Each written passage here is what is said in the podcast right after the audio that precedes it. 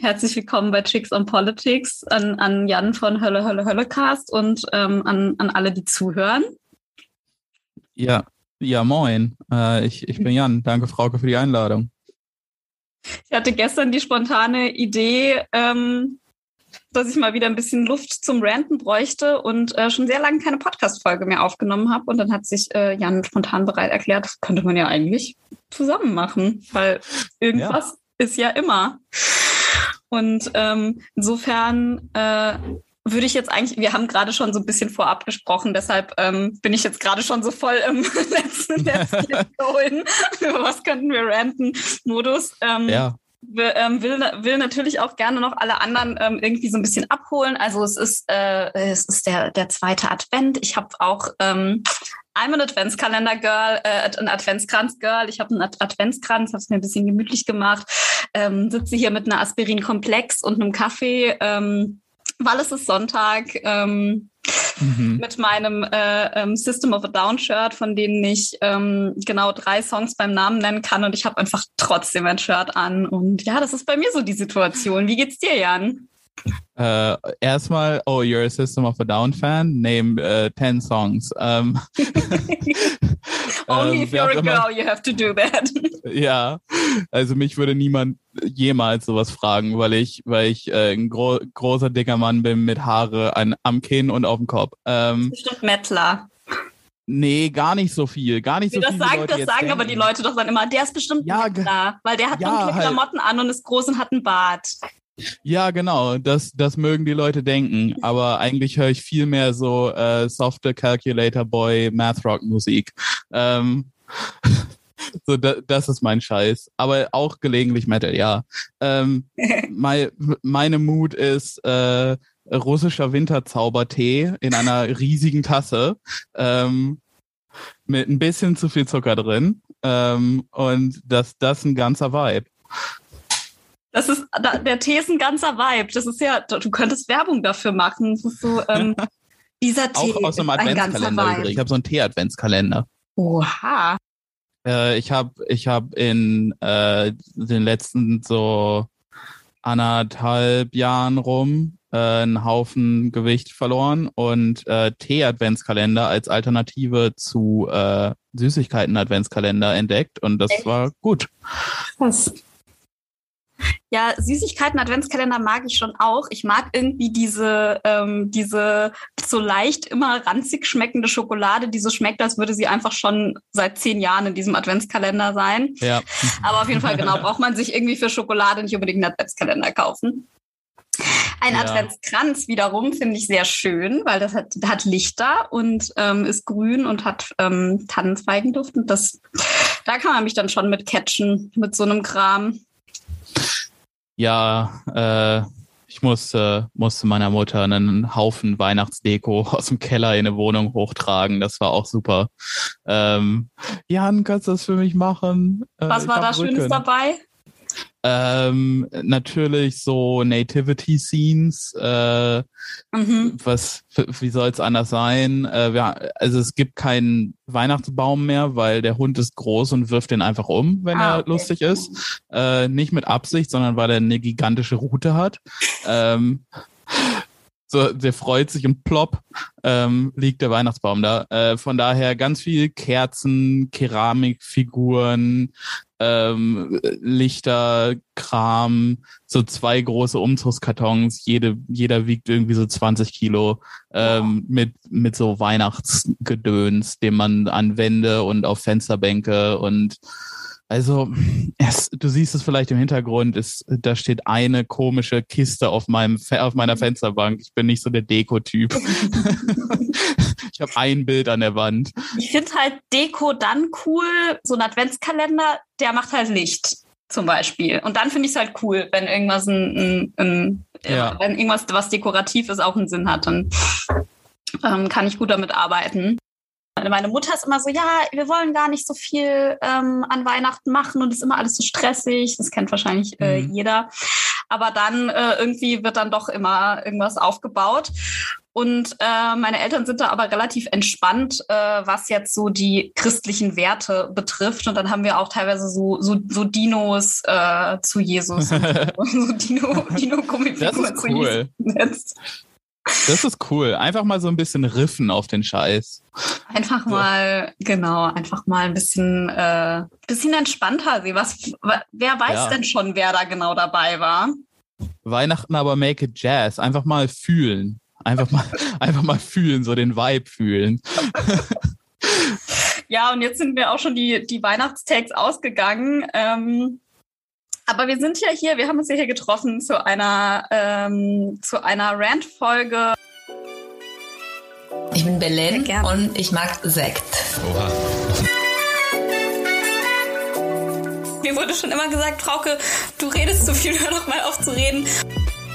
Ohne dass das irgendwie frauenverachtend klingt, aber weil es eine Frau ist, ich weiß nicht. Deutschlands erster Sekt, Wissenschafts-Sekt-Trash-Podcast. Da bin ich raus. Da reden wir über abstrakte Konzepte auch. Wir haben einfach so viele wichtige Dinge zu besprechen.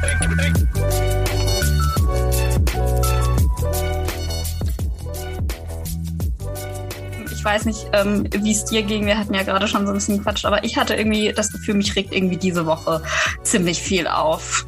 Dich auch? Äh, für mich eher so der normale Wahnsinn. Mhm. Also du siehst natürlich jeden Tag irgendeinen bekloppten Take oder jeden Tag irgendwie äh, 15 Linke, die sich auf Twitter wegen äh, dem Wording eines Satzes streiten. Ja. Ähm, und es ist, du denkst, du, du drehst, du wendest dich ab und schüttelst den Kopf und gehst weiter, ähm, so scrollst weiter und also. Was ist dein Geheimnis? Ähm, ich habe festgestellt, dass es mich unglaublich runterzieht, wenn ich in solchen Diskussionen äh, engage einfach. Wenn ich da einsteige, auch, auch wenn ich was zu sagen habe, ich versuche einfach es nicht zu sagen.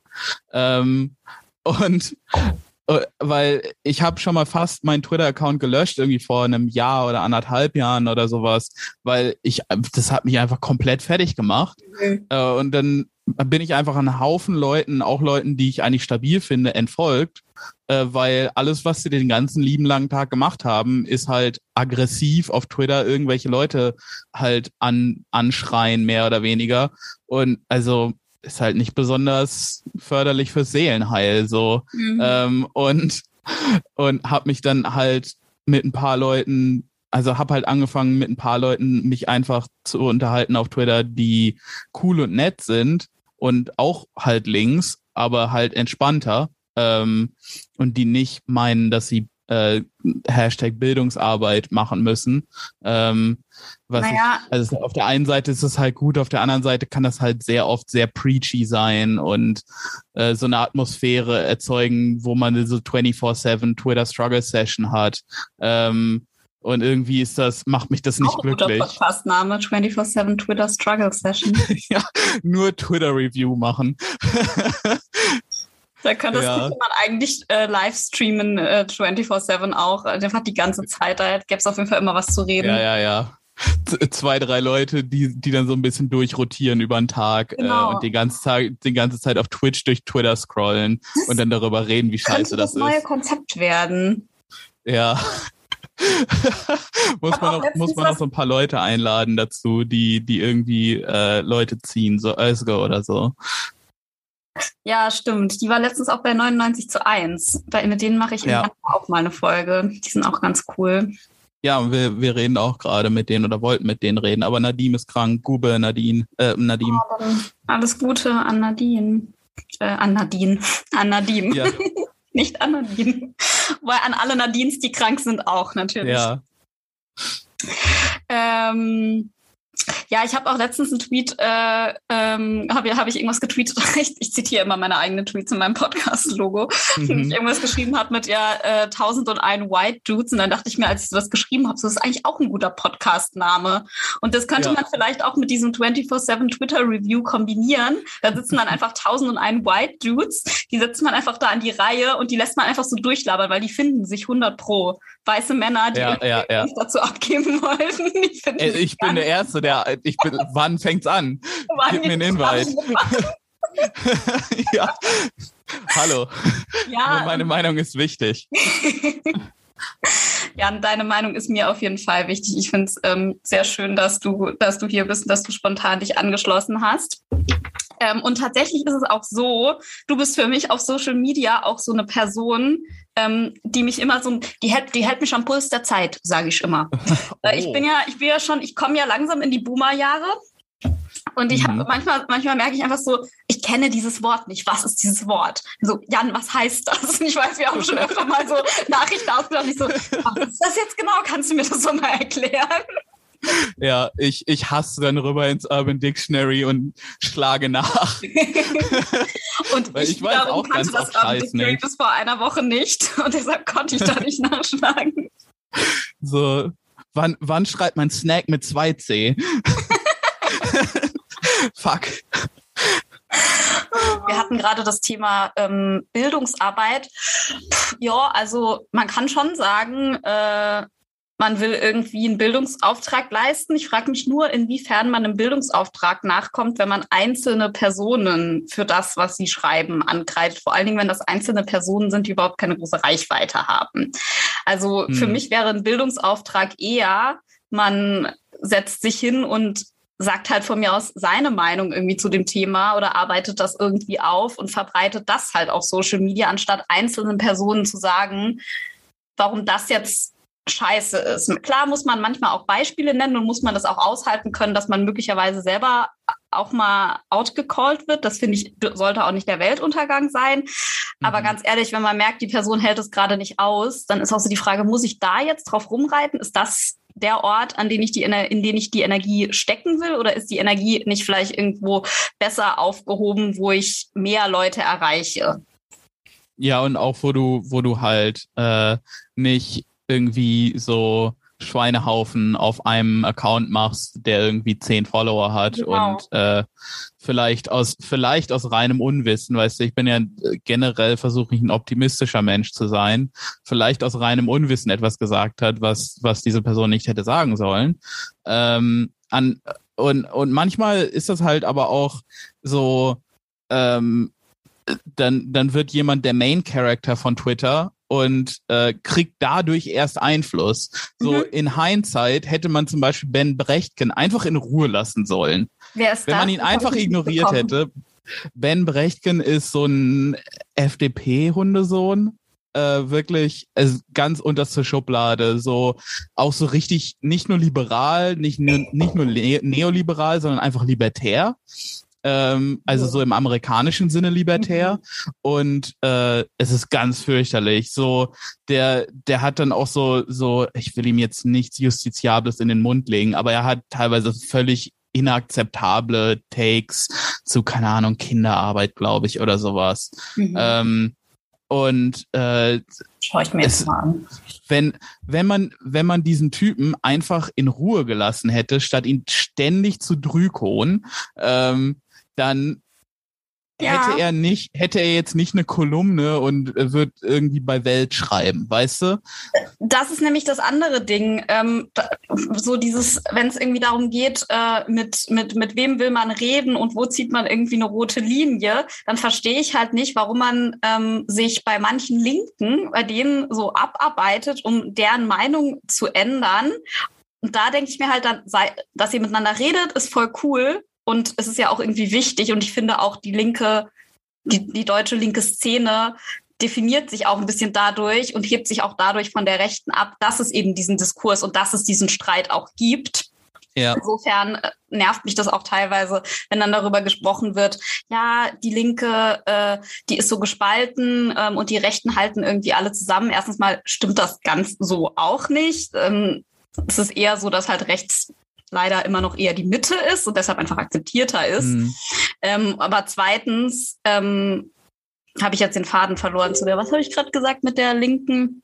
Also der, der offene Diskurs bei der Linken ist das, was sie auch so ein bisschen hervorhebt und definiert. Ähm, genau, und das, und das machen Rechte halt nicht. Die diskutieren halt nicht irgendwie miteinander, wie sie jetzt genau, also keine Ahnung, ich saß jetzt noch nie bei denen mit dabei, aber das kriegst du zumindest so, da, da hast du jetzt nicht irgendwie bei Twitter, dass sich da Rechte untereinander darüber streiten, wen sie jetzt irgendwie mehr hassen von den Linken. Ja. Also das ist halt, das passiert, glaube ich, bei Rechten ein bisschen weiter außerhalb der Öffentlichkeit.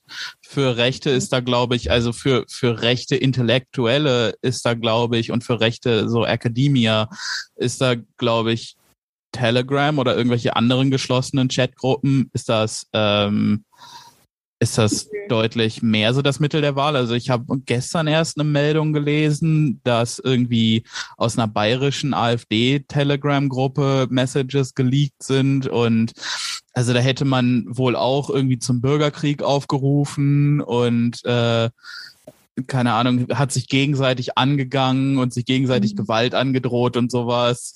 Ähm, was ich halt, also auf der einen Seite ist es halt ulkig, auf der anderen Seite ich verfolge schon länger für, für Hölle, Hölle, Hölle so die, die Bewaffnung vor allen Dingen von rechten Kreisen um Nordkreuz rum und um die Bundeswehr rum und das ist halt besorgniserregend einfach. Also so lustig wie es ist, wenn wenn sich Rechte versuchen gegenseitig aufs Maul zu hauen, da auf der anderen Seite sind da halt Nachrichten, wo dann gesagt wird, ja, also ohne einen Bürgerkrieg kommen wir aus der Sache nicht raus. Äh, und so und ja. Also irgendwelche coolen Sowjetunion-Laper würden sagen, ja, based, hat er schon recht, aber äh, ich bin da nicht ganz so drauf versessen. Ähm, Jetzt? Bürgerkrieg, ne? nee, muss nicht unbedingt sein. Ähm, ja, genau, und da ist dann halt die Frage, so, die, dieser eine Punkt ist halt, ähm, dass man sich halt da dann bei Twitter halt so fertig machen muss als, als Linke gegenseitig. Und da geht's nicht irgendwie darum, dass man nicht irgendwie darüber spricht, wie man sich jetzt ausdrücken will. Ähm, aber es sollte halt, es sollte halt irgendwie respektvoll stattfinden. Und ich habe halt die, auch die Erfahrung gemacht, dass also ich bin auch nicht irgendwie super woke auf die Welt gekommen und ich will jetzt gar nicht hier so ein äh, Anti-Woke-Bashing anfangen, weil das. Äh nein, Gott, nein. Gottes Willen. Also wirklich. Also sel selbst wenn man denn manchmal sich was durchliest und denkt, hm, muss das? Ähm, äh, Gott, nein. Bitte, ja. bitte. Da die Sache ist, man man schlägt da direkt in die Kerbe von irgendwelchen Leuten, mit denen man im Leben nicht assoziiert werden will. Das ist will. das Problem, genau. Weil grundsätzlich, und ich glaube, da, da, da, da würden viele Linke, die jetzt auch nicht irgendwie auch vom Wagenknecht, äh, Wagenknechtflügel kommen, auch zustimmen. Grundsätzlich ist es natürlich klassistisch, wenn man sagt, bestimmte Begriffe, äh, wenn du diese Begriffe nicht nutzt, dann darfst du an unserem Diskurs nicht teilnehmen. So mal ja. so ganz basic gesagt. Ähm, aber dann die, die, dieser Take zu sagen, ähm, wir wollen aber gar nicht darüber sprechen, welche Begriffe das sein sollten. Das, ja. das macht, also das, das sollte nicht die, also das ist auch eine komische Konsequenz daraus zu ziehen. Ja, und, und es ist definitiv halt auch so eine Situation, die ich aus der, aus der, aus der Perspektive von zum Beispiel äh, schwarzen Linken nachvollziehen kann, dass die müde sind, Leuten was über, äh, über Rassismus zu erklären. Ähm, aber auf der anderen Seite ist es manchmal halt auch nicht unbedingt die beste Wahl für, für einen Diskurs, ähm, vor, äh, vor allen Dingen für einen inklusiven Diskurs, äh, zu sagen, ja, ey, äh, google den Scheiß halt. Ich mhm. will hier jetzt auch nicht, weißt du, ich kann diesen Impuls verstehen und ich habe das sicherlich auch schon mal gemacht, weil manchmal hat man halt einfach die Schnauze voll und will dann auch gar nicht mit den Leuten irgendwie reden. Aber das muss man dann auch so ein bisschen ähm, man muss ein bisschen den Vibe der Person, mit der man da redet, auch fühlen. So, ja, wenn ich merke, das findet halt sowieso in, ja, und wenn ich dann merke, das ist sowieso in Bad Faith, dann ist es egal, was ich schreibe, weil die Meinung ändert sich sowieso nicht. Aber wenn da dann jemand kommt und sagt, ähm, du, ich bin seit 50 Jahren hier Linker irgendwo auf Kommunalebene, aber ich habe mich so richtig mit mit äh, so neuerem Antirassismus-Diskurs einfach nie beschäftigt könnte, wie läuft denn das so? Äh, dann ist es halt was ganz anderes, als ob irgendwie äh, nen, dir, dir so ein Ben Shapiro-Stan wieder die Definition von äh, systemischem Rassismus so abverlangt. Ja. Ja, voll. Ähm, und das ist eben genau der Punkt. Und da denke ich halt, da ist halt die Energie auch viel besser drauf verwendet. Deshalb nervt mich das auch teilweise, wenn dann so gesagt wird, ja, wir machen dem rechten Rand keinen, keinen Platz, weil ich denke, es gibt den rechten Rand nicht, weil der rechte Rand ist leider die Mitte. Punkt eins. Ja, ähm, also wirklich, so, wenn du aus der Haustür der Mitte rausgehst, dann steht da der rechte Rand. Oh, da bin ich aber schnell hingekommen. Und die Erde ist doch eine Scheibe und überall ja. ist der rechte Rand. Ähm, so, das ist das eine. Ähm, und zweitens denke ich halt so, ja, aber und jetzt, jetzt werde ich was mega Boomer-mäßiges sagen und du musst mich gleich, musst mir gleich helfen, wie ich das besser formulieren kann. Ich wollte jetzt sagen, so, es sind nicht alle rechts. Und das widerspricht total dem, was ich davor gerade gesagt habe, weil davor habe ich gesagt, überall sind Rechte. Ähm, ja. Nee, also ich habe ähm, ich habe einfach äh, die, die Sache ist, äh, und, und hier tauche ich jetzt gerade einmal kurz so den, den Finger in äh, akademischen Diskurs. Ja. Ähm, die Sache ist halt, Neoliberalismus hat so viele äh, weil er halt racialized ist, weil Neoliberalismus inhärent auch rassistisch ist zum Beispiel, ähm, weil die Marginalisierung von Menschen wichtig ist. Ähm, deshalb deshalb hat Neoliberalismus in den Köpfen der Menschen ganz viele Annahmen und ganz viele Verhaltensweisen sehr normal und sehr rational wirken lassen, ähm, die man aus linker Perspektive als inakzeptabel sieht. Mhm. Aber das ist, weil man diese neoliberale Programmierung schon zu einem gewissen Teil abgeworfen hat. Ähm, und sehen kann, was das Ganze für ein Scam ist und dass es nicht funktioniert. Aber ähm, weißt du, das ist auch so, das ist auch so, wenn ich, wenn ich irgendwie einem älteren Verwandten sage, du, ich möchte aber nicht, dass du das Z-Wort benutzt, dann ist das für den halt so, hä, was soll das? Hab, ich, äh, hab doch nichts gegen die Leute so. Ähm, und das ist halt, weil diese Marginalisierung der Menschen halt als so normal angesehen wird, dass sie gar nicht mehr, dass sie gar nicht mehr wahrgenommen wird, so im öffentlichen Diskurs. Genau. So, so Rassismus ist in den Köpfen der Leuten besiegt, obwohl er noch sehr, sehr krass einfach da ist. So, ja. Äh, Mark Ruffalo, der tweetet, Rassismus ist beendet, nachdem Obama gewählt wurde. Äh, so, so der Scheiß. Aber Neoliberalismus funktioniert halt deshalb so gut, weil er ähm, an eine Stelle angeknöpft hat, die viele Leute in ihrem Kopf äh, für logisch empfunden haben zu dem Zeitpunkt, irgendwann Ende der 70er, Anfang der 80er und hat da halt viel Kram quasi auf einer biologistischen Ebene verankert. Also wenn du zum Beispiel heute mit jemandem über, über Anarchismus redest, dann ist häufig zum Beispiel äh, das Gegenargument, ja, aber hey, Menschen sind doch von sich aus böse, gierig, faul, bla bla bla. Ähm, aber das sind alles, du, du kannst es nicht wissen und das sind aber alles Annahmen, die in favor of Neoliberalism quasi funktionieren. Weil wenn deine Annahme ist, dass Menschen von Haus aus faul sind und böse, dann brauchst du ja einen Überwachungsstaat.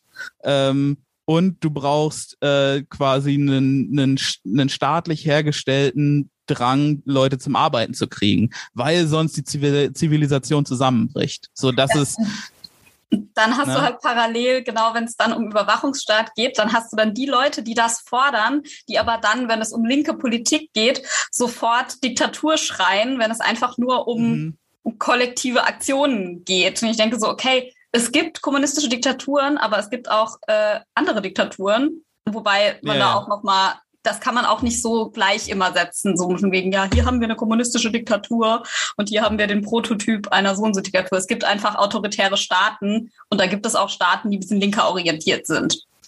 Aber ja. das auch, ja, hat das auch ein bisschen weit aus dem Fenster gelehnt, weil ehrlich gesagt äh, müsste ich da irgendwelche Leute, die sich besser mit Venezuela zum Beispiel auskennen, ja. äh, reinholen, weil Venezuela hat nämlich bei, es ist nämlich zum Beispiel kein gutes Beispiel dafür, weil Venezuela in einigen Punkten auch ziemlich fortschrittliche Politik hat. Ähm, da kann ich auch die ja. eine Folge von 99 zu 1 dazu empfehlen. Da erklären die auch nochmal irgendwie genauer. Ich weiß jetzt gar nicht mehr, worum es da irgendwie ging, um welche, welche Gesetze. Ich glaube so um, ah genau, um Wohnungsmarkt zum Beispiel. Das war ganz cool, dass die Wohnen so als Grundrecht in Venezuela ähm, hm viel stärker verankert haben als bei uns.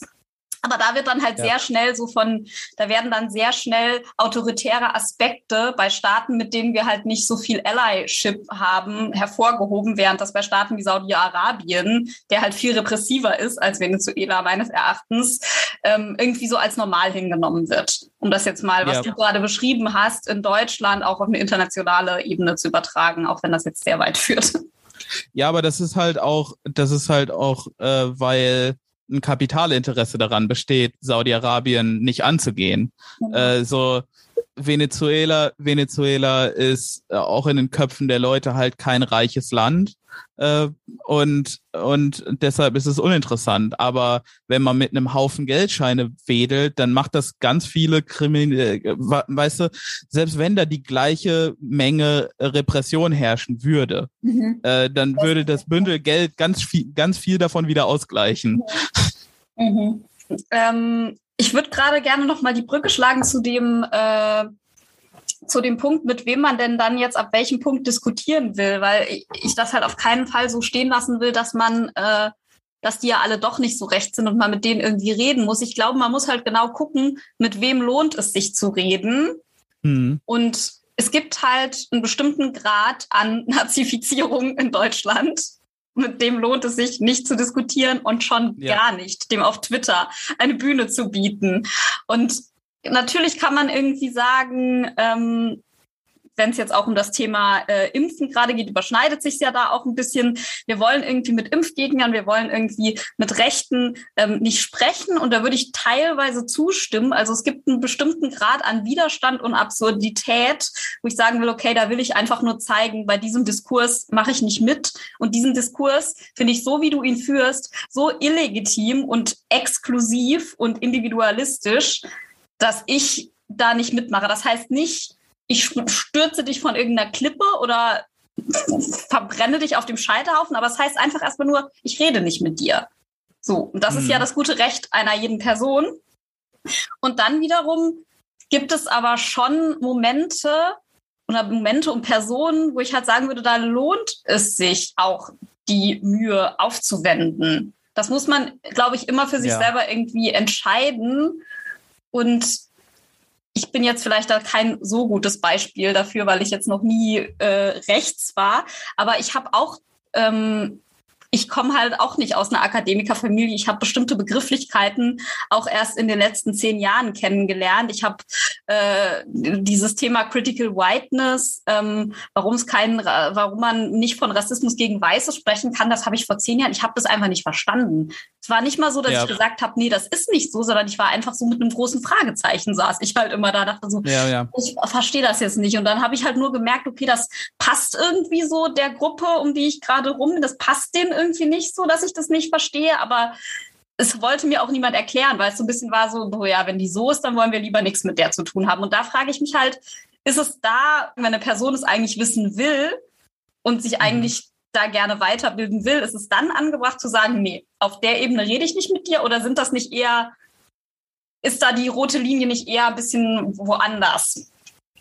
Ja, also ich glaube, irgendwo ist es dann auch faul, nicht, nicht mit Leuten reden zu wollen. Und irgendwo ist man dann, ist es dann vielleicht zu anstrengend, aus seinem linken Elfenbeinturm runterzukommen und mit, mit Arbeiterkindern zu reden. Ähm, und das, weißt du, ich, ich bin relativ spät tatsächlich von Linkslip zu links äh, tatsächlich gekommen. Wirklich so vielleicht vor vier Jahren. Ähm, und einfach Kieran von Corner Späti hat, äh, hat mich irgendwo auf einem Discord-Server aufgegabelt ähm, und hat mir hat mich so ein bisschen an der Hand genommen und mir äh, so so ein paar Misconceptions einfach ausgeredet. Aber die Sache ist halt auch, ich bin da, ich bin da halt ähm, in good faith rangegangen und wir hatten vorher schon, wir hatten vorher schon irgendwie Kontakt und waren freundlich miteinander und so ähm, und das äh, als dann Corner Späti angefangen hat oder sowas, ähm, bin ich dann rüber auf den auf den Left Europe Discord Server. Shoutout, äh, coole Leute. Ähm, und, und da ging das erst für mich so in Richtung Radikalisierung wirklich los. Davor war das halt eher so Vibes und äh, viel so Capitalist Realism. So, ich merke, Kapitalismus funktioniert nicht, aber naja, aber Sozialismus funktioniert ja auch nicht, wie man mhm. gesehen hat. Also muss, ja, müssen wir es irgendwie versuchen hinzukriegen. Also ja, ich bin da definitiv auch so, so aus, aus meiner Erfahrung als Arbeiterkind halt auch so mitzukriegen, dass die Eltern massiv am Kapitalismus leiden mhm. und, und strugglen und man nicht so viel Geld hat und seit zehn Jahren nicht mehr im Urlaub war, weil es Geld zu knapp ist und ja, so, ähm, dann, äh, dann, weißt du, ist halt so ein, so ein inhärenter Sinn, so, so ein Empfinden von, wir sind halt schon gebeutelt. Ähm, ist dann, ist dann halt da. So. Und auf der Uni, das hat halt schon geholfen, äh, auch wie du eben gesagt hast, mal einen Text zu Critical Whiteness zu lesen. Nur so einen einseitigen Intro-Text zu was ist Critical Whiteness. Das hat. Aber diesen Rahmen muss es ja auch geben und den hat nicht jede Person. Ja, genau. Nicht jeder kann zur Uni gehen. So. Ich habe da, ich habe da Glück, dass ich das kann. Ähm, und äh, das war, das ist für mich sehr, sehr hilfreich gewesen, ähm, bestimmte Sachen einfach, also bestimmte Eindrücke, die ich schon vorher gesammelt habe, einfach da ein Label für zu haben und das irgendwie so in einem System für mich selbst arrangieren zu können, das Sinn macht. Ähm, aber das funktioniert halt nicht für jeden. Und genau deshalb ist es halt wichtig, dass ähm, wenn man Leute trifft, die einfach noch nicht so weit sind von, von der Bildung her, ähm, und aber good faith an die Sache rangehen und auch lernen wollen und, und sich anschließen wollen an die Sache, an die, an die Sache, dass man da halt äh, engagiert mit den Leuten redet, dass man sich halt auch mal hinsetzt, mit denen irgendwie äh, sich in eine Kneipe setzt und dann zwei, drei Stunden mit denen über ein Bier quatscht, was so, weißt du, hör auch zu. So, ich weiß nicht, auf welchem Podcast ich das gehört habe, aber es ging irgendwie um, um äh, wie man, wie man äh, Betriebe dazu kriegt, Betriebsräte zu gründen und sowas. Und einer von den Leuten sagte dann so, ja, das Wichtigste, was wir machen, um die Leute auf unsere Seite zu kriegen, ist denen zuhören. Und halt, wenn man denen, wenn man Leuten zuhört und hört, was deren Struggle ist, dann kannst du das halt, ähm, und das hört sich jetzt vielleicht ein bisschen manipulativer an, als ich es meine, ähm, kann man die halt auch so auf seine Seite ziehen oder davon überzeugen, dass man, äh, und das ist ja der Fall, das ist ja nichts, was man vortäuscht, dass man auf deren Seite ist. Indem man sagt, guck mal, aber dass dein Chef dir, äh, dass dein Chef dich von deinem 450-Euro-Job eher feuern würde, als dir den Urlaub zu geben, der dir zusteht, ähm, das ist doch ein Problem. So, weißt du? Ja, voll. Also genau das, was du sagst, so dieses, äh, ich finde das auch gar nicht schlimm, von äh, Manipulation zu sprechen, weil Bildung ist ja auch eine Form der Manipulation und wenn wir müssen uns, glaube ich, generell vor Augen halten, dass wir halt nicht in einem neutralen System leben, in dem uns niemand beeinflusst, sondern unser Bildungssystem basiert auf Interessen. Dort setzen Leute Themen und das ist in dem Sinne kannst du das auch als Manipulation bezeichnen. Deshalb finde ich das auch voll in Ordnung zu sagen, okay, ich möchte aber da eine Person auch irgendwie positiv beeinflussen. Und da, inwiefern mhm. man halt die Person beeinflusst und welche Inhalte da gut sind, das, das misst sich halt an den Inhalten.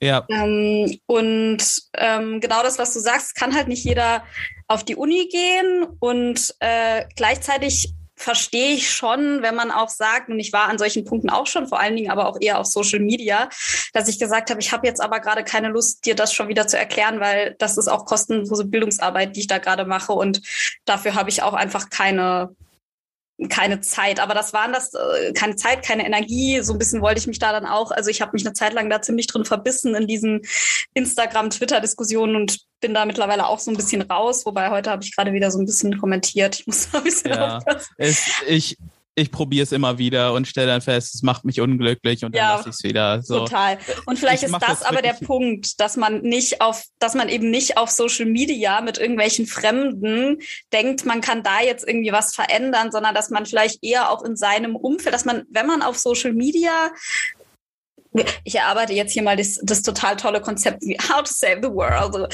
Also, wenn wir auf Social Media posten, also passt auf, wenn wir auf Social Media posten, finde ich es halt einfach besser, wenn man seine Meinung dort sagt, ohne direkt Leute zu adressieren, während ich es im privaten Umfeld also da ist das auch gut, aber da, da gibt es zumindest eher einen Raum, so Sachen persönlich auch nochmal anzusprechen, weil man da auch eher abschätzen kann, da kennt man die Leute besser, da kann man auch eher abschätzen, wie geht's der Person gerade, wie muss ich mit der Person reden, um der das irgendwie mhm. nahe zu bringen.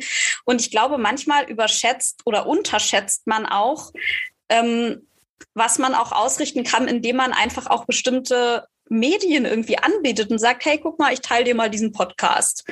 So. Oder ja. hey, ähm, dass ich jetzt hier irgendwie diesen Podcast mache, dass ihr euren Podcast habt und dass dann vielleicht irgendwie aus eurem Umfeld Leute hören, die die sonst vielleicht eher, keine Ahnung, Grünenwähler sind. Ach, Grünenwähler sind auch Menschen, sage ich da ja immer gerne. Gerade so, aber ja. Gerade noch so. Ähm, aber auch, auch für Grünenwähler ist hier Platz. ähm, aber ja. dass man halt so sagen kann, so, okay, ich, ich, ich würde die Grünen jetzt halt nicht mehr wählen, so, aber äh, man kann über alles oder man kann über vieles diskutieren und da ist jetzt für mich nicht die rote Linie, dass ich mit den Menschen überhaupt nicht mehr sprechen würde. Ja, und, und gerade Leute, die irgendwie engagiert bei der grünen Jugend sind oder so, äh, sind, sind halt vielleicht eher aus dem Sinn von, von äh, Umweltschutz nicht bei den Linken, weil sie denken, dass bei, dass bei äh, ja, oder man will einfach nicht bei Juli solid sein. Ähm, äh, dass, dass man einfach bei der, bei der grünen Jugend ist und viele bei der grünen Jugend sind antikapitalistisch. So, ja, ja, wir machen, wir machen halt immer gerne Witze, aber die Basis von Parteien sieht halt oft ganz anders aus als deren Spitzenpolitiker. So, ähm, das deshalb so gerade grüne Jugend, sie sind eigentlich wahrscheinlich ganz okay. Natürlich gibt's da immer ein paar Spinner so. Aber ich, ich halte das halt. Nee, sag ruhig zu Ende. Also muss man dann halt immer von Person zu Person sehen. Aber grundsätzlich glaube ich, äh, sehen die schon die gleichen Probleme, die wir auch sehen und haben vielleicht nicht die gleichen Lösungsansätze. Aber das ist ja dann mhm. nochmal eine andere Diskussion so. Total. Und da würde ich halt insofern nochmal einhaken, dass ich das für ein bisschen naiv halte, dass die von der grünen Jugend denken, dass die, die Grünen sich an der, an der Klimaproblematik was ändern und die Linken nicht. Aber gut, das ist, ich würde dir da voll recht geben, dass halt die Basis von nee, jetzt nicht allen Parteien, aber von einigen, zumindest linkeren ähm, Parteien und auch von mir aus, vielleicht, vielleicht gibt es, es gibt auch von der, von der, von den Jusos, da gibt es auch coole Leute. Ich glaube halt, ja generell. Immer nur so ein paar Jahre, bis die Karriere lockt. Ja, aber dann, ganz genau. bis dahin, ja. Darauf wollte ich nämlich jetzt hinaus. Ähm, und das ist auch ein Grund, warum ich ähm, äh, zum Beispiel zwar mit den Linken ähm, sympathisiere, aber halt da jetzt nicht aktiv eingetreten bin, weil ich einfach denke, es gibt genug parlamentarische äh, Leute, die parlamentarische Arbeit machen wollen, die sich dann irgendwann in diesen Machtkämpfen verstricken. Und ich glaube, dass wir das System halt nicht ändern, indem wir in das System eintreten. Und das heißt nicht, dass ich irgendwie, ich finde zum Beispiel Linksjugend Solid, ich war auch gerade die aus Treptow-Köpenick, ich mag die alle total gerne. Also ich bin äh, ja. großer Fan vor allen Dingen von den Leuten. So, aber ich denke halt, ja, also eigentlich das, was ich gerade schon gesagt habe. Ne? Ich, ich glaube, es braucht einfach nicht noch mehr Parteien, die dann im Endeffekt genau das Gleiche in dem gleichen politischen System nochmal machen. Und die, ja. so diese, diese Kritik, die die KPD zum äh, der DKP zum Beispiel an, an der Linken hat, die ist teilweise ja auch valide. Allerdings wäre die DKP vielleicht genauso, wenn sie ein bisschen größer und einflussreicher wäre. Ja, genau. Das ist halt so, das halt so diese zentrierende Kraft äh, des, des liberalen, der liberalen Demokratie so ein bisschen. Also je näher du an die Macht kommst, desto, desto ähm, weniger radikal können deine Positionen sein. Ja. Ähm, so, das ist so, das ist so ein, so ein eher so ein eher langsamer, aber dann am Ende doch merklicher Prozess. Also gerade wenn man sich zum Beispiel die Grünen anguckt, ist das ja, fällt das ja wie Schuppen von den Augen so. so ja, ja. Äh, ich, ich wollte auch nicht sagen, dass jede äh, Solidgruppe halt äh, kacke ist, aber es gibt halt so ein paar Perlen, die dann immer wieder, die dann immer, immer wieder so äh, Postings betreiben.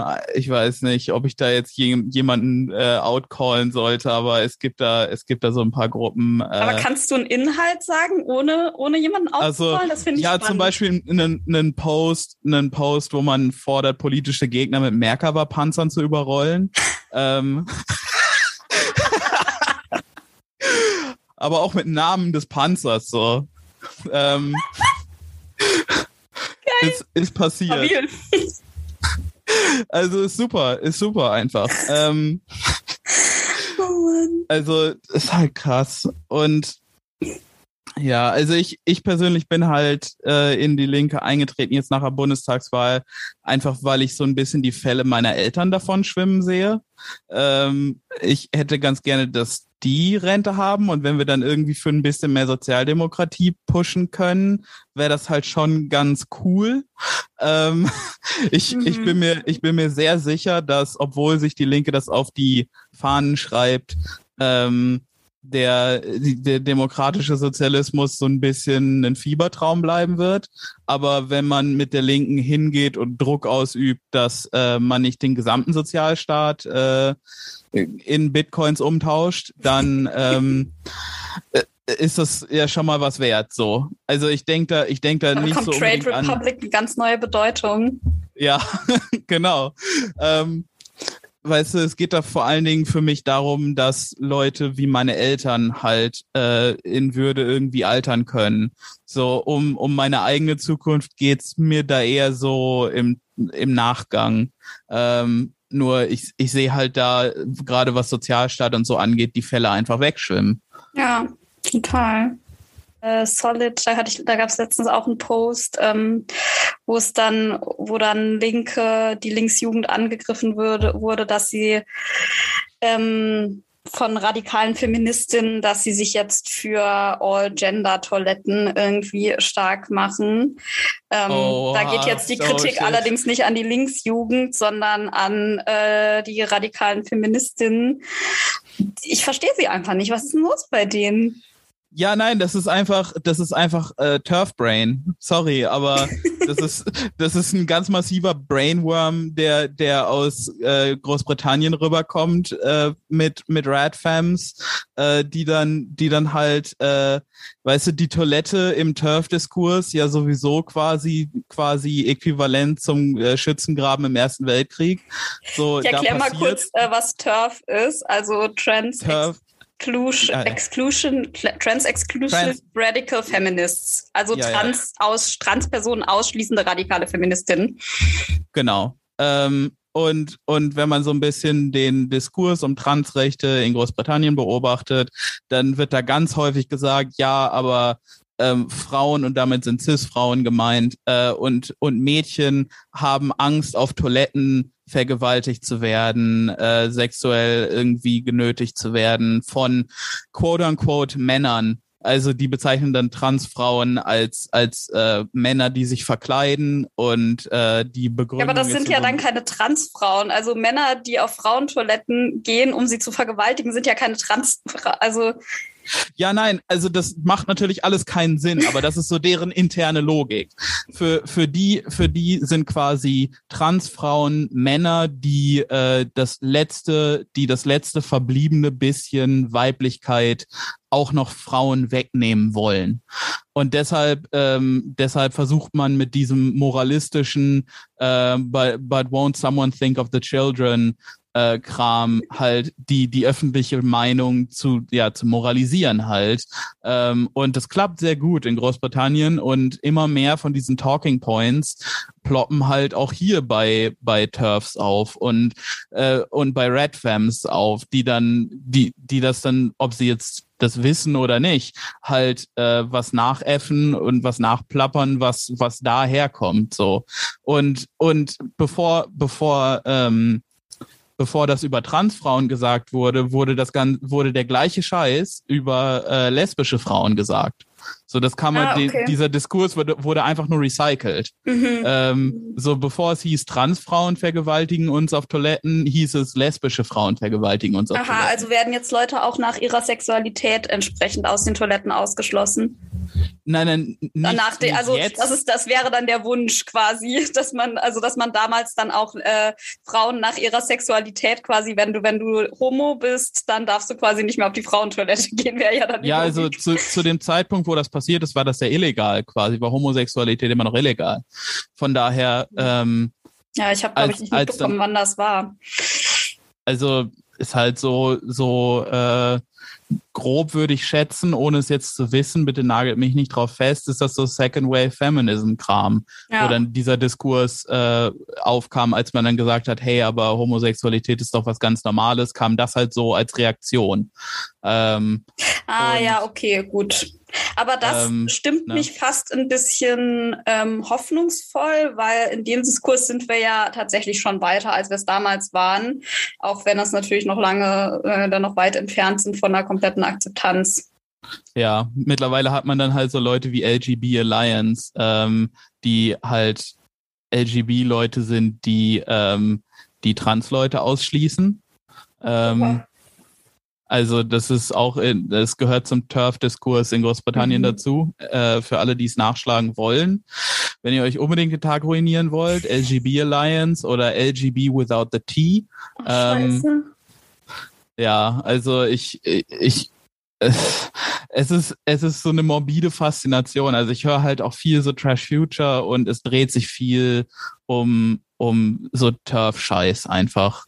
Ähm, und viel davon, und deshalb, deshalb habe ich halt, es sind halt sofort die Alarmglocken angegangen, als du das gesagt hattest, was die über Toiletten jetzt sagen, mhm. weil halt, weil halt doch klar ist, dass wenn die äh, All-Gender-Toiletten ablehnen, dass das Argument dagegen ist, dass da sexuelle Gewalt passieren wird, weil da ja, weil das ja dann kein Schutzraum mehr ist oder sowas. Also äh, und, und an einem Punkt wollte ich das, das klingt jetzt so ein bisschen Turf, Turf-Versteherin-mäßig so, aber ich, ich versuche ja auch zu verstehen, okay, wo kommen denn diese Gedanken mhm. her und wie kann man die quasi bekämpfen, um auch irgendwie diese Ursprünge mal zu erkennen. Und erstmal so diesen, diesen Wunsch nach einem Safe Space von Frauen, der ist ja total legitim. Weil ja, es ja. gibt ja sexualisierte Gewalt gegen Frauen und die gibt es ja mehr als gegenüber männlich gelesenen Personen. Insofern ist das ja erstmal ein, ein nachvollziehbarer und den ich auch selber habe, Wunsch von Feministinnen.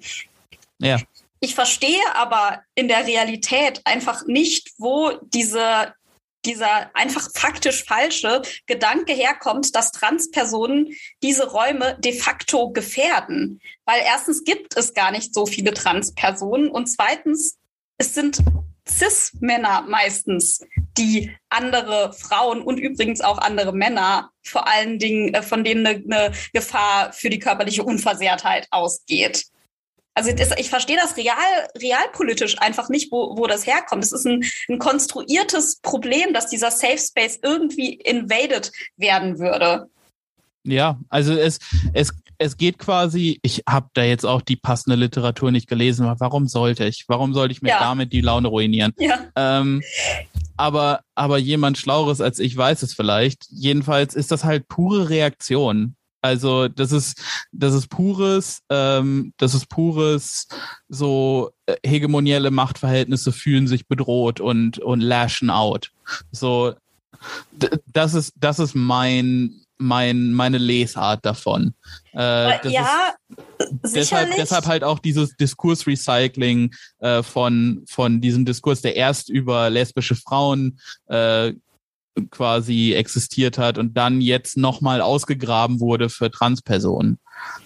Ja, Wobei man also dieser, eigentlich sagen muss, gegen Transfrauen, weil Transmänner werden, werden in diesem Turf-Diskurs halt immer als fehlgeleitete Frauen oder, oder betrogene oder manipulierte Frauen irgendwie mhm. angesehen. So äh, auch, auch sehr infantilisierend.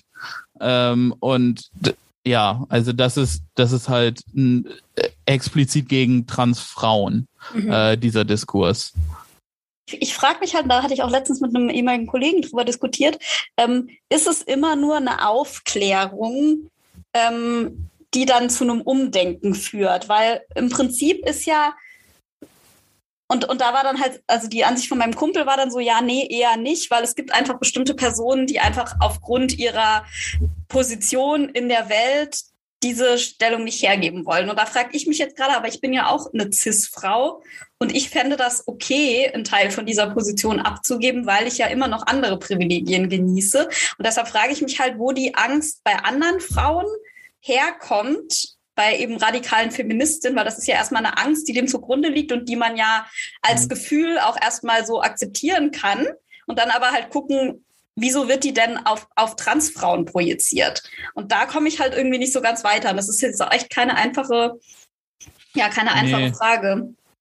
So, so tief habe ich da auch noch nie drüber nachgedacht. Also es ist, äh, ich weiß nicht. Ich, ich kann den Reiz daran verstehen und ich äh, denke gerade auch drüber nach, aber ähm, es ist halt, für mich im Ende ein bisschen müßig. Ja, voll. Wo, wobei ich, wobei ich gar nicht sagen will, dass es das letztendlich ist. Es ist nur eine Sache, die mich irgendwie ähm, nicht so wirklich tangiert und deshalb für mich vielleicht nicht ganz so wichtig ist. Aber es ist halt, es ist halt, ich glaube vielleicht, dass man das äh, ganz gut verstehen kann, wenn man sich ähm, Sachen anguckt, wo andere privilegierte Personengruppen äh, quasi Privilegien verlieren. Also wenn es zum Beispiel, keine Ahnung, der US-Diskurs um Critical Race Theory oder so. Das ist ja erstmal, das ist ja erstmal quasi nur ein Diskurs darum, äh, dass sowas gelehrt wird und dass das schlecht ist. Und warum ist das schlecht? Äh, ja, weil das ja nicht stimmt. Wir haben keinen Rassismus mehr. Wir haben ja, äh, mhm. Martin Luther King hat durch eine friedliche Revolution Jim Crow besiegt und bla bla bla. Ähm, und da wird quasi gesagt, ja, wir brauchen das ja gar nicht, weil das und das. Äh, und für mich ist das halt einfach nur die Angst dieser Leute, ihre Privilegien zu verlieren oder die Angst, äh, quasi die Bürgersteigplatte anzuheben und zu gucken, was da tatsächlich ah. alles kreucht und fleucht. Das so, wenn man erstmal, wenn man erstmal diese eine lose Naht angefasst hat und so ein bisschen dran zieht, das ist so vielleicht die Metapher, die, die ich ganz zutreffend finde. Wenn man anfängt an dieser Naht zu ziehen, was passiert dann alles?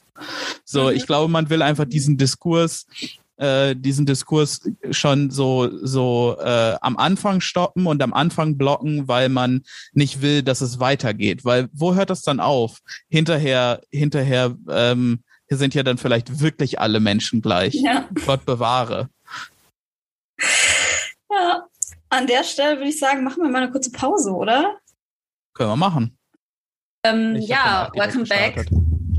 Ähm, wir haben uns gerade ein bisschen darüber unterhalten, dass meine Küche aussieht wie Scheiße und, ähm, und wie unsere Podcasts eigentlich so entstanden sind. Äh, und jetzt gerade waren wir so dabei, darüber zu sprechen, was so und was so, was so der Anspruch eigentlich ist hinter, hinter so einem äh, Podcast.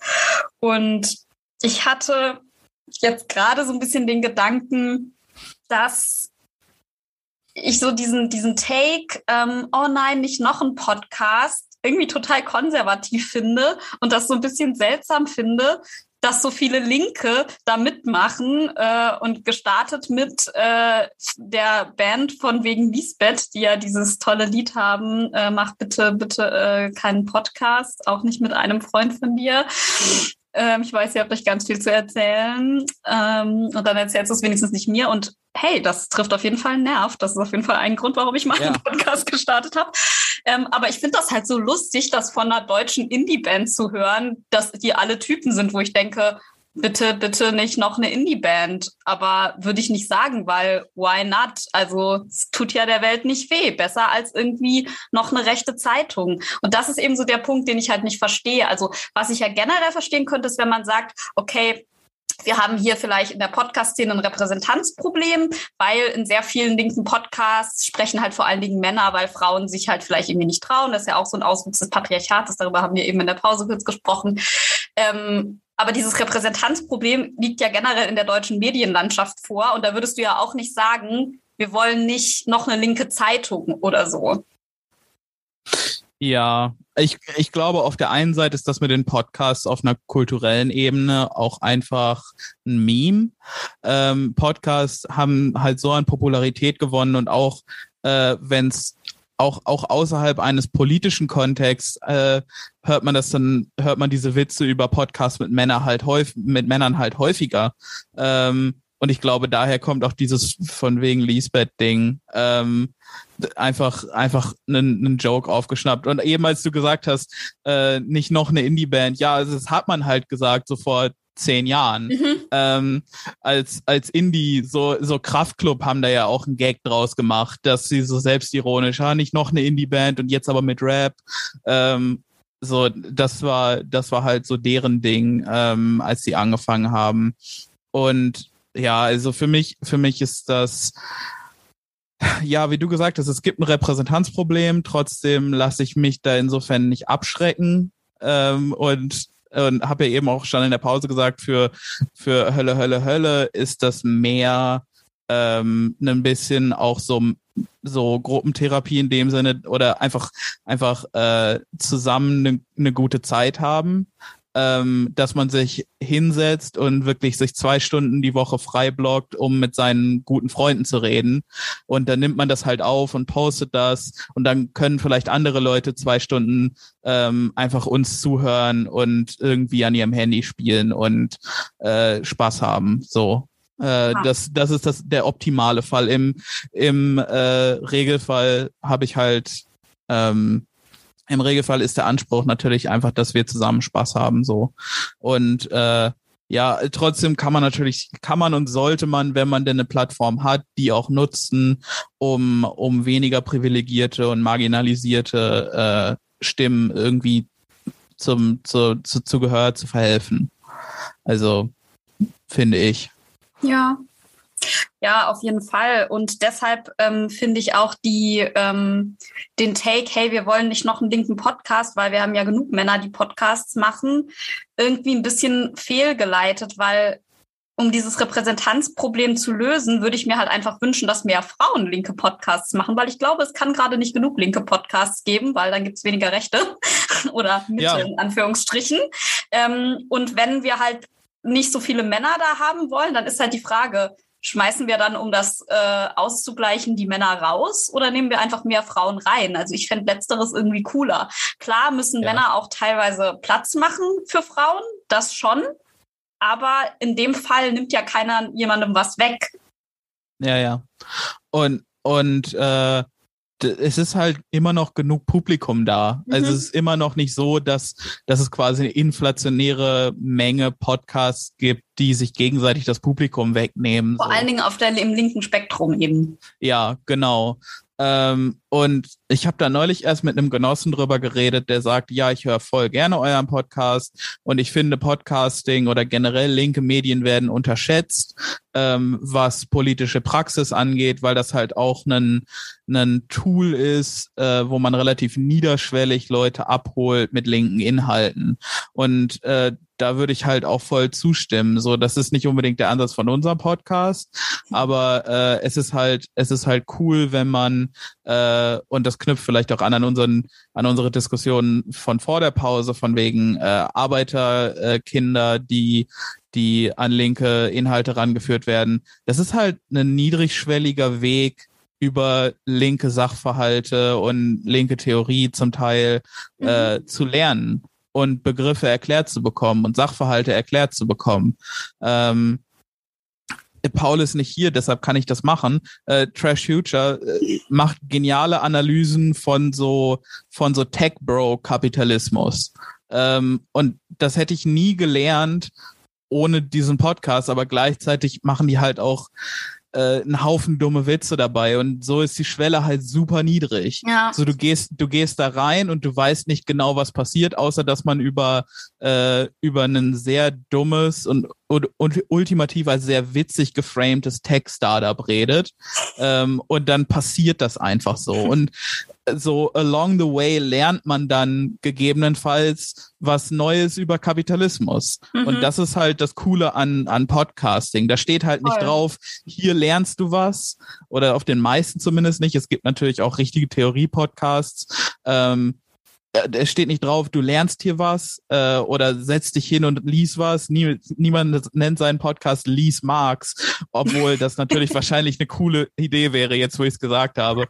Ähm, Thousand and one white guys read Marx. ja, Twitch reads Marx. Ähm, äh, ja, also das, das wäre halt äh, so, das, das ist für mich der Clou daran, dass man Leute abholt, wo sie sind und dass das Angebot auch so äh, ungefähr so breit ist, dass jeder so ein bisschen einen Podcast finden kann, der einen abholt, wo man ist. Ähm, und das, das ist für mich das Pro von Podcasting. So, jetzt habe ich meine Existenz genug begründet. und, und auch, dass man Podcasting halt relativ low-key machen kann. Da haben auch Creamspeak. Creamspeak ist ja einer meiner absoluten Lieblingspodcasts. Ähm, es sind zwei, äh, zwei White Dudes, of course, die halt auch so ein bisschen, wie du es beschreibst, die labern halt einfach so über was bei ihnen halt so abgeht, gerade im Leben und irgendwie kommt dann immer so eine abstruse Kapitalismuskritik am Ende dabei raus, wenn sie halt irgendwie ja. so, also entsteht halt einfach irgendwie so ein Gespräch und dann wird halt so ein bisschen rumgerantet. Und ähm, das, ja genau, das macht halt einfach Spaß und es fängt halt so ein bisschen so an, wie das, wo man sich dann so denkt, hm, ist das jetzt hier gemischtes Hack? So, da habe ich jetzt irgendwie keinen Bock drauf. Aber dann wird es plötzlich voll inhaltlich und denkst so, ah ja, okay, krass, ja, also gar nicht so sehr im Sinne von, hier klärt jetzt jemand auf und erzählt dir hier so Reading Wikipedia, sondern wo man das auch mal machen mhm. kann. Es gibt auch irgendwie so einen Podcast, da liest irgendjemand die ganze Zeit Wikipedia vor. Ähm, ja, ich, es gibt so auf Spotify oder so, äh, was Leute zum Einschlafen benutzen. Ne? Genau, wo, genau. Wo jemand irgendwie Sachen aus Wikipedia vorliest, genau. ja. Ähm, auf jeden Fall ist das gar nicht so, sondern die erzählen halt einfach so, aber es sind halt einfach spannende Meinungen und teilweise, die haben sich halt letztes Mal halt auch darum gestritten, worüber wir eben schon gesprochen haben. So reden wir jetzt mit Impfgegnern und wie nett fragen wir jetzt und mit wem reden wir und mit wem nicht. Und da waren sie sich halt auch einfach nicht einig und das ist einfach in dem Gespräch auch so entstanden und war halt einfach super nachvollziehbar dafür, glaube ich, für alle mhm. Zuhörer, weil man sich irgendwo da halt auch wiederfindet auf irgendeiner Seite. Ja, und was also, sie halt auch meinten, ach so genau, den Punkt habe ich jetzt vergessen, entschuldige, ähm, dass Podcasting halt auch, dass man halt so dieses, ja, noch ein Podcast und noch mehr Typen, so ja, kann man halt sagen.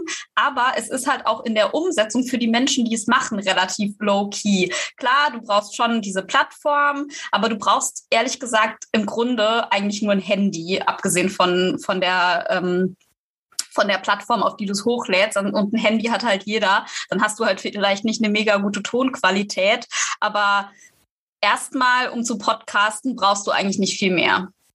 Ja, so, also ich produziere halt den Podcast und habe deshalb so ein bisschen Audio-Editing-Software, aber die anderen haben halt literally irgendwie ein Headset und Audacity, so ein Freeware-Aufnahmeprogramm und ciao. Und zur Not ja. gibt's auch webbasierte Lösungen wie irgendwie Zencaster oder sowas. Ähm, das, das also es ist wirklich selbst Anchor, wo wir unseren Kram halt hochladen, die die Distribution für uns machen, äh, haben so rudimentäres Audio-Editing im Browser. Ähm, ja, genau. Von stimmt. daher. Mhm. Ja, ja, eben. Und ich bin ja jetzt auch hier kein, kein Audio-Pro. Da haben wir eben auch in der Pause drüber gesprochen. Ich habe hier einfach so ein äh, USB-Mikro und ich habe tatsächlich aber äh, Adobe und versuche das damit nachzubearbeiten. Aber das werde ich jetzt ehrlich gesagt auch mal kündigen, weil es geht eigentlich also mit Audacity einfach auch. Genau. Ja äh, Reaper, benutzt Reaper, Leute. Es ist mhm. nicht unbedingt umsonst, aber es gibt eine unlimitierte, unbeschränkte äh, Testversion. Und ich benutze sie schon seit äh, hunderten von Tagen. Okay, good to know. Das kenne ich gar nicht, muss ich auch mal abchecken. Ja, also ich benutze das halt schon seit ich angefangen habe, Musik zu machen, um Kram aufzunehmen. Deshalb bin ich da relativ fit, aber das funktioniert halt wie jede Digital Audio Workstation. Äh, so ungefähr. Funktionieren die alle gleich. Das heißt, wie Bildbearbeitungsprogramme, ungefähr mhm. alle gleich. Der Knopf für irgendwas ist halt vielleicht woanders. woanders Aber gut. Ja. Sag mal, ähm, wollen wir uns noch kurz über das Impfen aufregen? Können, können wir machen. Können wir gerne machen. Weil es nervt. Also es nervt deshalb, weil ähm, alle irgendwie denken, dass sie jetzt so eine schlaue Meinung irgendwie dazu haben und ich, ich, ich will gar nicht jetzt so wie, ähm, oh, ich will mich da irgendwie total raushalten, weil ich habe da auch eine Meinung dazu. Ähm, oh ja, klar. Also, ne, aber es nervt mich halt irgendwie ein bisschen, wie alle denken, dass es irgendwie so, so, so einfach wäre und alle halt gerade so tun, als wäre irgendwie eine Impfpflicht die einzige Möglichkeit und als wäre das schon immer klar gewesen. Also ich finde es mittlerweile auch, aber es ist so, das hat sich halt auch ein bisschen so ausdifferenziert und darüber wird halt auch schon die ganze Zeit gesprochen. Und insofern ist es auch nicht so, dass jetzt plötzlich das Thema Impfpflicht auf dem Tisch ist und das jetzt von heute auf morgen umgesetzt wird, sondern das soll irgendwie im Februar umgesetzt werden, was ungefähr so ist wie, äh, hey, ihr bekommt irgendwie Hartz IV, wenn ihr äh, einen Vollzeitjob habt. Äh, ist zwar ganz nett, aber ist halt auch irgendwie ein bisschen spät. Mhm.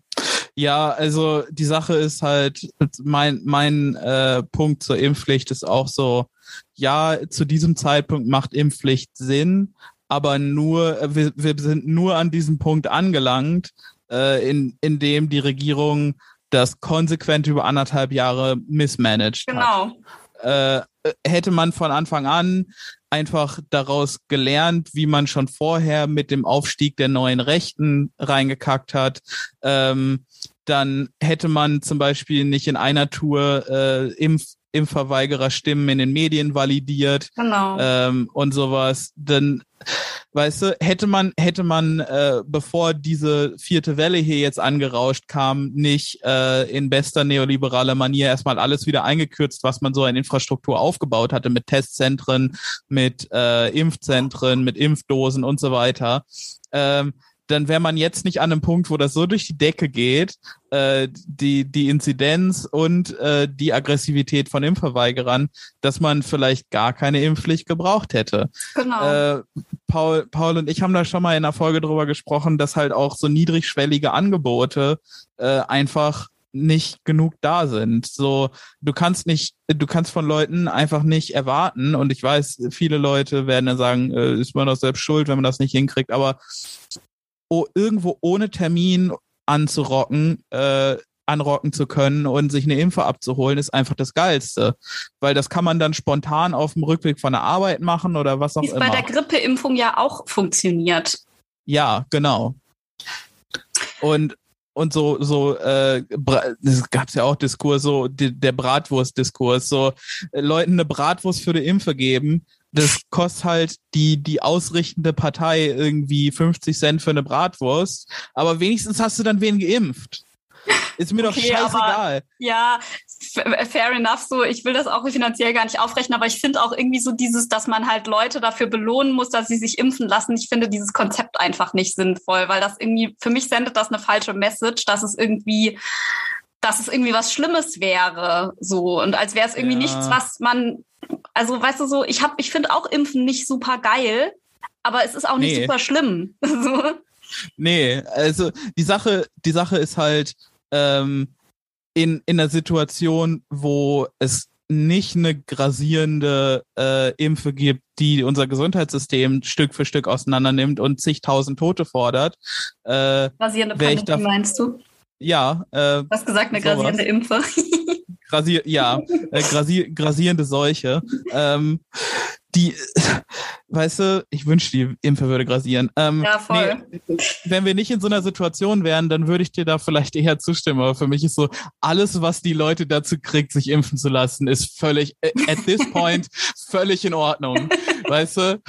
Wenn, wenn, wenn, du denen irgendwie einen Schuhlöffel gibst und die sich impfen lassen, meinetwegen, mach Du meinst halt. halt so ein bisschen, weil wir jetzt gerade einfach nicht mehr die Zeit haben, das auf die lange Bank zu steuern und da ja. diese Dinge, die du halt davor beschrieben hast, schon versäumt wurden, muss jetzt ja. quasi irgendeine Notmaßnahme her, ja, verstehe. Ja, ja. Hm. Deshalb siehst du ja auch so, so FDP-Leute wie Lindner, die jetzt sagen, äh, du, vielleicht ist doch, äh, vielleicht sichern wir individuelle Freiheit doch am besten, indem wir allen Leuten eine Impfe geben. Mhm. Ähm, ja. Ja, und das ist ja halt so das Ding, was, was ich, was ich gerade eben so gemeint habe, was mich daran so nervt, ist, dass halt einige Leute, und ich meine jetzt gar nicht Impfgegner oder nicht Impfgegner, was auch immer, sondern so, dass generell so, so ein Ding herrscht, dass ja allen irgendwie so total klar ist, was man irgendwie machen müsste. Ich glaube, den WissenschaftlerInnen ist klar, was man hätte machen müssen. Aber mhm. uns und der Politik, die tappen irgendwie alle ziemlich im Dunkeln. Und ähm, ich habe vor, vor kurzem, oder was zumindest vor, vor einem Dreivierteljahr oder so, war ich auch noch der Meinung, dass es auf gar keinen Fall eine Impfpflicht geben sollte oder zumindest das nicht auf gar keinen Fall, aber dass es es erstmal nicht geben sollte, weil ich aber halt auch dachte, dass sich halt mehr Leute impfen lassen würden und dass das nicht so ein Problem werden würde, weil sich halt wirklich nur die panisch impfen lassen würden, die wirklich panische Angst davor hatten. Und wenn die das, wenn das die mhm. einzigen wären, die es auch wirklich nicht machen lassen, dann hätten wir auch kein Problem. Aber das Problem ist ja, es sind ja nicht nur Leute, die sich nicht impfen lassen, weil sie wirklich panische, panische Angst davor oder was weiß ich auch immer haben, sondern sau viele Leute sind einfach nur bockig. Und das ja, habe ich keinen Bock zu akzeptieren. Ja, sie sind bockig auf der einen Seite und auf der anderen Seite äh, ist einfach ist einfach diese dieser Drive Leute impfen zu lassen äh, super schnell auf rechten Widerstand gestoßen und und schon ganz früh in dieser Anti-Vax-Geschichte äh, wurde die ganze Sache massiv einfach äh, von rechts unterwandert und äh, einfach geframed von rechten Stimmen als Anti-Establishment. Und dass dann weite Teile der Republik, die sich sowieso irgendwie als gebeutelt oder als separat von äh, denen da in Berlin sehen, ähm, dann, äh, dann, dann ihre Bockigkeit quasi äh, unter, äh, unter den Namen oder, oder hinter den Namen von irgendwelchen rechten ähm, Demagogen stellen, ist dann, ist dann für mich auch ein bisschen klar. So, es ist, also die Dynamik ist für mich klar. Mhm. Ähm, so, das ist auch wieder ein ähnliches Phänomen, ein ähnliches Phänomen wie, wie mit der Wahl von Donald Trump einfach ein Typ, der anti-establishment ist, einen, einen Cause, der Anti-Establishment ist, ähm, hinter denen sich dann alle Leute stemmen, die sowieso sich irgendwie gebeutelt fühlen oder meinen, äh, ne, ne, die, die eine Axe to grind haben mit, mit der Regierung. Du hast ähm, gerade sehr gut äh, das Wesen von Populismus ähm, erklärt, so wie es mir in meinen Unikursen immer beigebracht wurde. Du hast ein gesellschaftliches Problem, was eine breite Masse betrifft. Dann hast du einen, einen Savior, der, wo erstmal mhm. egal ist, in welche Richtung der gehört, aber der ist halt erstmal da, so in dem Fall Donald Trump. Dann wird, dann schließt sich diese Gruppe an und dann ein, ein Teil dieser, äh, dieser Theorie war noch, dass dann eine relativ heterogene Gruppe plötzlich so homogen gemacht wird und gesagt wird, ja, wir haben aber alle dieses eine Problem und ich bin euer Retter aus diesem einen Problem und folgt mir. Ja, aber das weiß jetzt nicht, wer der Savior bei beim, beim, bei den Impfgegnern ist, äh, ob das dann Attila Hildmann Ja, Attila Hildmann hat sicherlich versucht. Ich, also im Moment ist er ja in, in, in der Türkei im Exil, nachdem ihm eine Mitarbeiterin äh, der Berliner Staatsanwaltschaft gesteckt hat, dass äh, es einen Haftbefehl gegen ihn gibt. Ähm, und also auch einfach super. Jetzt wird gegen ihn übrigens ermittelt äh, wegen gefährlicher Einflussnahme oder irgendwie verfassungswidriger widriger Einflussnahme auf Strafvollzugsbeamte oder so ein, so ein Quatsch. Paragraph, den ich in meinem Leben noch nie gehört habe. ähm, jedenfalls, jedenfalls, äh, du hast dann so Figuren wie Attila Hildmann. Ähm, Den fand ich oder übrigens auch schon scheiße, bevor alle ihn scheiße fanden. Ich kenne zwar nur drei System of a Down Lieder, aber ich finde Attila Hildmann schon richtig lange scheiße keine Ahnung, es war für mich halt irgendwie so ein Morgenmagazin-Freak. Also. Ja, mich hat halt so dieses vegane Kochbuch, guckt mal, wie geil ich aussehe und ihr könnt auch vegan essen und trotzdem geil aussehen. Kauft bitte mein Kochbuch, in dem ich eigentlich nur die ganze Zeit von meiner Lebensgeschichte erzähle und gebt mir bitte ja. Geld. Übrigens, weißt du, warum Kochbücher immer so eine halbe, so eine halbe Novelle sind? Nee. Weil man, weil man Rezepte nicht copyrighten kann, aber die Geschichten da drin schon. Warte, also das heißt, in, in, in die, die, die Deshalb sind auch so Artikel in, äh, auf, auf Webseiten für Rezepte äh, auch häufig erstmal so ein Absatz darüber, wann man das das erste Mal gekocht hat und die Entstehungsgeschichte dazu. Einfach, einfach. Um, um das Copyright äh, quasi zu sichern. Aha. Es geht alles um Intellectual Property. Wow. Ähm, jedenfalls ich weiß nicht, ob es einen Savior gibt bei der deutschen Anti-Vax-Geschichte, aber der andere Teil, den du erklärt hast, dass es eine heterogene Gruppe gibt, die äh, dann ein Problem hat, in dem Fall gegen Impfen zu sein, äh, ist ja definitiv da. Also du hast irgendwelche Hippies, du hast weirde Altlinke, du hast straight up Nazis, äh, Reichsbürger, Prepper, äh, klar, es sind alles Nazis, aber äh, alles, alles diverse Strömungen von Nazis. Ähm, und und irgendwelche besorgten Eltern. So, das ist eine super heterogene Masse, die alle irgendwie ein, ein Problem haben. Ähm, Aber das Ding ist ja, wir haben ja wir haben ja alle ein Problem. Das ist diese Pandemie und der Populismus daran ist ja, dass so getan wird, als wäre das Impfen unser Problem.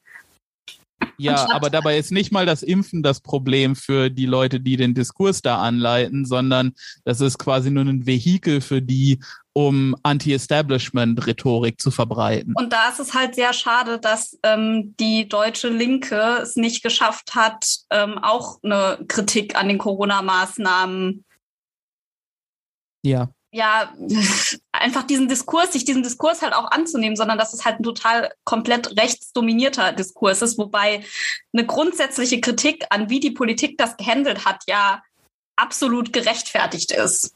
Ja, also die äh, gerade gerade die deutsche Linke, nicht nur die Partei die Linke, sondern genau, auch die Linke im Generellen hat sich hat sich da vor den Karren spannen lassen äh, und hat dann hat dann pro Establishment äh, agiert, hat das System gestützt, das sie normalerweise bekämpfen sollten. Ähm, und ja. anstatt anstatt zu sagen, hey, das geht nicht weit genug oder hey, was ist mit dem Scheiß hier, was soll der Quatsch, wurde dann äh, hat man sich dann irgendwie hinter Mutti Merkel gestellt und und gesagt, ja, mach doch bitte einfach was die Regierung sagt, dann ist das hier alles vorbei, anstatt halt den Finger auch in die Wunde zu legen.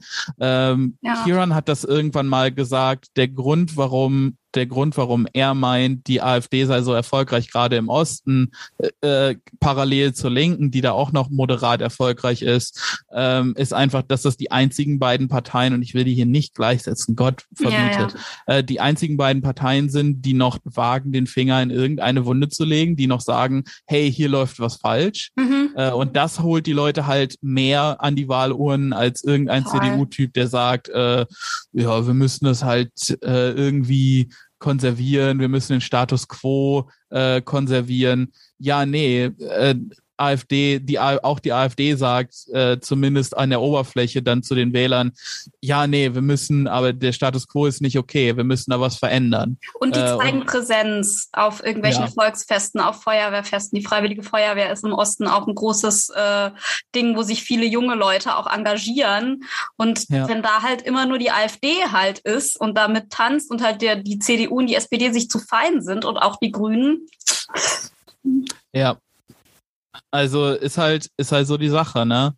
Äh, wie gesagt, man hat sich da dann, man hat sich da dann hemmungslos quasi hinter die Regierung gestellt als Oppositionspartei und als oppositionelle Bewegung. Äh, und äh, das ist einfach Quatsch. So klar, Impfpflicht kann man diskutieren und hat man ja auch zur Genüge diskutiert, als es noch nicht ganz so dringend war. Äh, mittlerweile ist, ist die Partei Die Linke, genau wie der Rest der Linken, glaube ich, einfach äh, für eine Impfpflicht. Und die Leute, die nicht dafür sind, sind irgendwelche an, äh, sorry, aber sind irgendwelche weirden Anarchos, mit denen ich sowieso nichts zu tun haben will. Ähm, äh, so, sorry, also unser, unser Podcast ist auch mehrheitlich anarchistisch, aber ähm, wow. das finde ich aber, Anarchos. Ich hab, Anarchos sind auch Menschen, wie Grünen Wähler, sage ich immer. ja, also weißt du, es gibt so viel Kram, den, den man gemeinsam hat. Manchmal muss man sich einfach darauf fokussieren. Genau. Ähm, und ähm, es gibt halt einen Haufen komische, weirde, quasi kategorisch anti-autoritäre Leute, die nicht verstehen, dass äh, die, die Freiheit, die sie so sehr ersehen, nur dann möglich ist, wenn alle geimpft sind. Ähm, das ist so dumm, die sind so dumm. Sorry. Ist jetzt auch nicht ja. so hilfreich, die einfach dumm zu nennen, aber ist es. Es ist halt ein verquerer Take und deshalb findet man ja auch immer wieder so komische Altlinke auf Anti-Vax-Demos, so, äh, die dann, die dann zwar so ein bisschen, die genau wissen, dass man das eigentlich nicht machen sollte, aber die dann sagen, ja, wir benutzen diese Demo als Vehikel für unsere eigene Politik. So, nee, ihr lauft da halt schon mit, komm, mhm, ja. hör, hör halt auf hier irgendwie, das, ne? Was ich aber auch noch sagen will, ist, dass ähm, natürlich die Linke das irgendwie ver versäumt hat und sich zu sehr dem, vor den Karren des Establishments hat spannen lassen. Da gebe ich dir total recht. Aber dass das überhaupt möglich ist, liegt halt auch einfach daran, wie unser System ausgestaltet ist und dass die Mitte halt so rechts ist. Das ist halt auch sehr schwierig für eine linke Szene nicht zersplittert zu sein, weil wir einfach so wenige sind. Hm. Ja, das ist auch so, ich habe das ja Anfang schon erwähnt, äh, es gibt immer so 15 Linke, die sich dann gegenseitig zerfleischen und meistens ist das halt irgendein komischer Diskurs um so eine super Randposition äh, zu irgendwas, wo dann ein Riesenfass aufgemacht wird. Ja, ich wurde ja sowas, geghostet auch. Ich wurde Echt? ja geghostet von so einer, äh, von so einer linken äh, äh, Gruppe weil ich gesagt habe, dass ich mal beim Treffen von der Linken war. Seitdem antworten die mir nicht mehr. Ich bin ein bisschen traurig. Ach komm. Ach komm, was für lächerlicher Quatsch. Das ist ja lächerliche Scheiße. Ja, ich werde das, ich werde der Sache auch mal noch nachgehen. Ich habe ja auch über Connections noch Connections, nach die ich irgendwann werde ich mal noch da, werde ich das mal noch rausfinden, was da genau dahinter steckt oder ob die einfach nur selber gerade zu beschäftigt sind mit ihren eigenen Streitigkeiten, die sie innerhalb der Gruppe haben. Aber die haben mir ja. schon so gesagt, als ich halt meinte, dass ich an dem einen Treffen nicht kann, weil ich zur ähm, da noch zu einem Treffen vor der Linken gehe, wurde mir sehr deutlich gesagt, so, ah, also ich mag die Linke nicht, ähm, aber ich finde es okay, wenn du da hingehst, aber scheinbar vielleicht doch nicht ganz so okay. Ist ja auch okay, wenn man die, also ich finde es ja auch in Ordnung zu sagen, hey, ich mag die Linke nicht, aber es ist halt schon so, genau, sind dann halt, das sind dann halt wirklich sehr, ähm, das man, man spricht vom rechten Rand, aber leider gibt es halt einen linken Rand, weil wir halt so wenige sind. Und ja. wie wollen wir denn eine linke Gegenmacht gegen diese ganzen Mitte-Rechtsdeute aufbauen, wenn wir schon sagen, nee, aber wir arbeiten mit Trotzkisten und Anarchisten nicht. So, das ja. Es, es, die Sache ist halt, dass man eigentlich nicht mal um Anti-Ds richtig einen Bogen machen kann in vielen Situationen. Äh, Gerade gerade wenn man nicht in einer großen Stadt sich organisiert. Genau. Ähm, und es weißt du, es, es ist schon genug Folter, das zu machen. Warum ja. lege ich, warum mache ich dann freiwillig noch mehr so Scheiße? Ja. Ähm, und keine Ahnung, ich, weißt du, ich, ich sehe auch die Lösung, ich sehe auch die Lösung nicht durch liberale Demokratie äh, passieren, aber ich bin trotzdem bei die Linke, weil, ja, habe ich ja schon erzählt, bla bla bla, Fälle wegschwimmen sehen, Rente für meine Eltern. Bisschen jetzt Sozialdemokratie machen, damit meine Eltern nicht völlig arm im Alter sind. Ähm, das, das ist meine Kompromisshaltung. Ähm, das finde ich sehr wichtig, weil ich werde jetzt was total Peinliches sagen, aber ich bin halt ich bin halt manchmal zu unangepasst. Das klingt super, super arrogant, ich weiß, aber ich meine damit halt so, ich mache mich manchmal halt unglücklich damit, dass ich halt denke, nee, das ist jetzt irgendwie nicht in Ordnung. Und man muss halt, und das ist gar nicht so einfach in so einer individualistischen Gesellschaft, in der wir leben, irgendwie ist es halt schwierig rauszufinden, wo man denn als Individuum und wo Realpolitik da irgendwie noch Platz hat. Und ein kleiner Teil muss halt irgendwie, wenn du überleben willst, angepasst sein, weil sonst gehst du einfach unter und das stürzt dich in Depressionen. Und natürlich gibt es Menschen, für die vielleicht eher gilt, dass sie vielleicht nicht ganz so angepasst sein sollten, aber da muss man halt, glaube ich, für sich einfach gucken, wo man, wo man irgendwie steht, wie es einem so damit geht und gucken, wo man vielleicht ein bisschen ja. Ja, weißt du, wie ich meine? Ähm, ich kann es gerade nicht besser formulieren. Wo man vielleicht ein bisschen ähm, wo man vielleicht ein bisschen angepasster oder wo man ein bisschen unangepasster sein kann, in welchen Bereichen und in welchen ja. Bereichen man sich das auch leisten kann, weil das kann sich ja auch nicht jeder leisten. Also ich kann mir das jetzt halt leisten, weil ich halt einen, einen äh, Job habe und äh, ja, studiert habe. Ja, also die Sache ist halt, für mich, für mich ist in der Partei sein äh, eine Kom ein Kompromiss mit äh, meiner eigenen Ideologie ähm, und und die rote Linie eigentlich für mich ist, ähm, ist Kapitalismus äh, abschaffen zu wollen und naja, die Linke schreibt sich das zumindest noch auf die Fahne, dass man das durch, mit demokratischen Mitteln abschaffen will. Warst und du noch nie, ist, bitte? Warst du noch nie an dem Punkt, dass du auch so reformistisch warst? Oh, ich war äh, die meiste Zeit meines Lebens reformistisch. Ich nämlich auch. Äh, und und und mhm. und jetzt so eine gewaltsame Revolution zu haben, ist nicht meine Lieblingsbeschäftigung und ich rufe da auch jetzt nicht so ganz so laut so auf. So für mich ist das eher so eine Sache von, naja, äh, für mich ist das eher eine, eine Unausweichlichkeit, dass irgendwann ja. mal irgendwie ein System untergeht. Ähm, und man dann sehen muss. Aber da kommt man ja auch hin irgendwann. Also wie du gerade ja, sagst, also, du warst halt den größten Teil deines Lebens auch eher reformistisch und irgendwann erkennt man halt, ja, irgendwie ohne Revolution kommen wir halt so richtig, nicht weil wir es so geil finden, aber so richtig kommen wir halt nicht drum rum, ne? Weil den Kapitalismus ja. reformieren wird halt nicht klappen. ja, so Systemwechsel, Systemwechsel irgendeiner Art und Weise muss es halt geben. Ja. Ich, ich bin, ich finde das, naja, ich, ich will nicht weiten Teilen der linken Szene Arroganz unterstellen, aber ich finde es immer ein bisschen vermessen, äh, genau wissen zu wollen, wie das jetzt passieren wird oder genau äh, wissen zu oder oder eine genaue Meinung dazu zu haben, wie man das anstellen soll. So ich ich will das viel viel mehr so playing by ear, fuck it, we'll do it live. Ähm, weißt du, ich ich bin da vielleicht auch, weißt du, ich ich bin jetzt ideologisch nicht so super gefestigt, aber das ist halt schon so die, die Anarcho-Seite von mir, wo, wo ich dann sage, ja, das passiert halt eher spontan, das muss man dann irgendwie in Bahnen leiten und da sehe sehe ich das dann eher. Es ist ich bin da nicht so ein super Freund von, wenn, wenn sich Leute, wenn sich irgendwie fünf linke revolutionäre Partei von sonst wo nennen und meinen, sie hätten es jetzt, sie hätten es mit Löffeln gefressen, die Weisheit. Das ist ähm, auch ein ähm, bisschen dogmatisch, weil bisher ja. hat es ja auch kein äh, kommunistisches Regime, was bis jetzt akzept, äh, existiert, so richtig ähm, auf gute Art und Weise durchgesetzt und in ins globale System integriert, was natürlich am globalen System liegt, aber da müssen wir halt irgendwie gucken, wie wir das globale System auch entsprechend umstellen können. Und ich kann von mir nicht behaupten, dass ich da schon die Lösung dafür habe. Deshalb ja, man kann immer leicht sagen, ha ja, cool, Revolution ähm, und finde ich auch richtig, aber man kann halt nicht so einfach behaupten, dass man weiß, wie man genau dahin kommt. Und dass das ja. perfekte System, also perfekt sowieso nicht, aber das halt ein gutes System, in dem alle gut leben können, als wäre das schon geschrieben und man müsste es nur nachbauen. Daran glaube ich einfach nicht.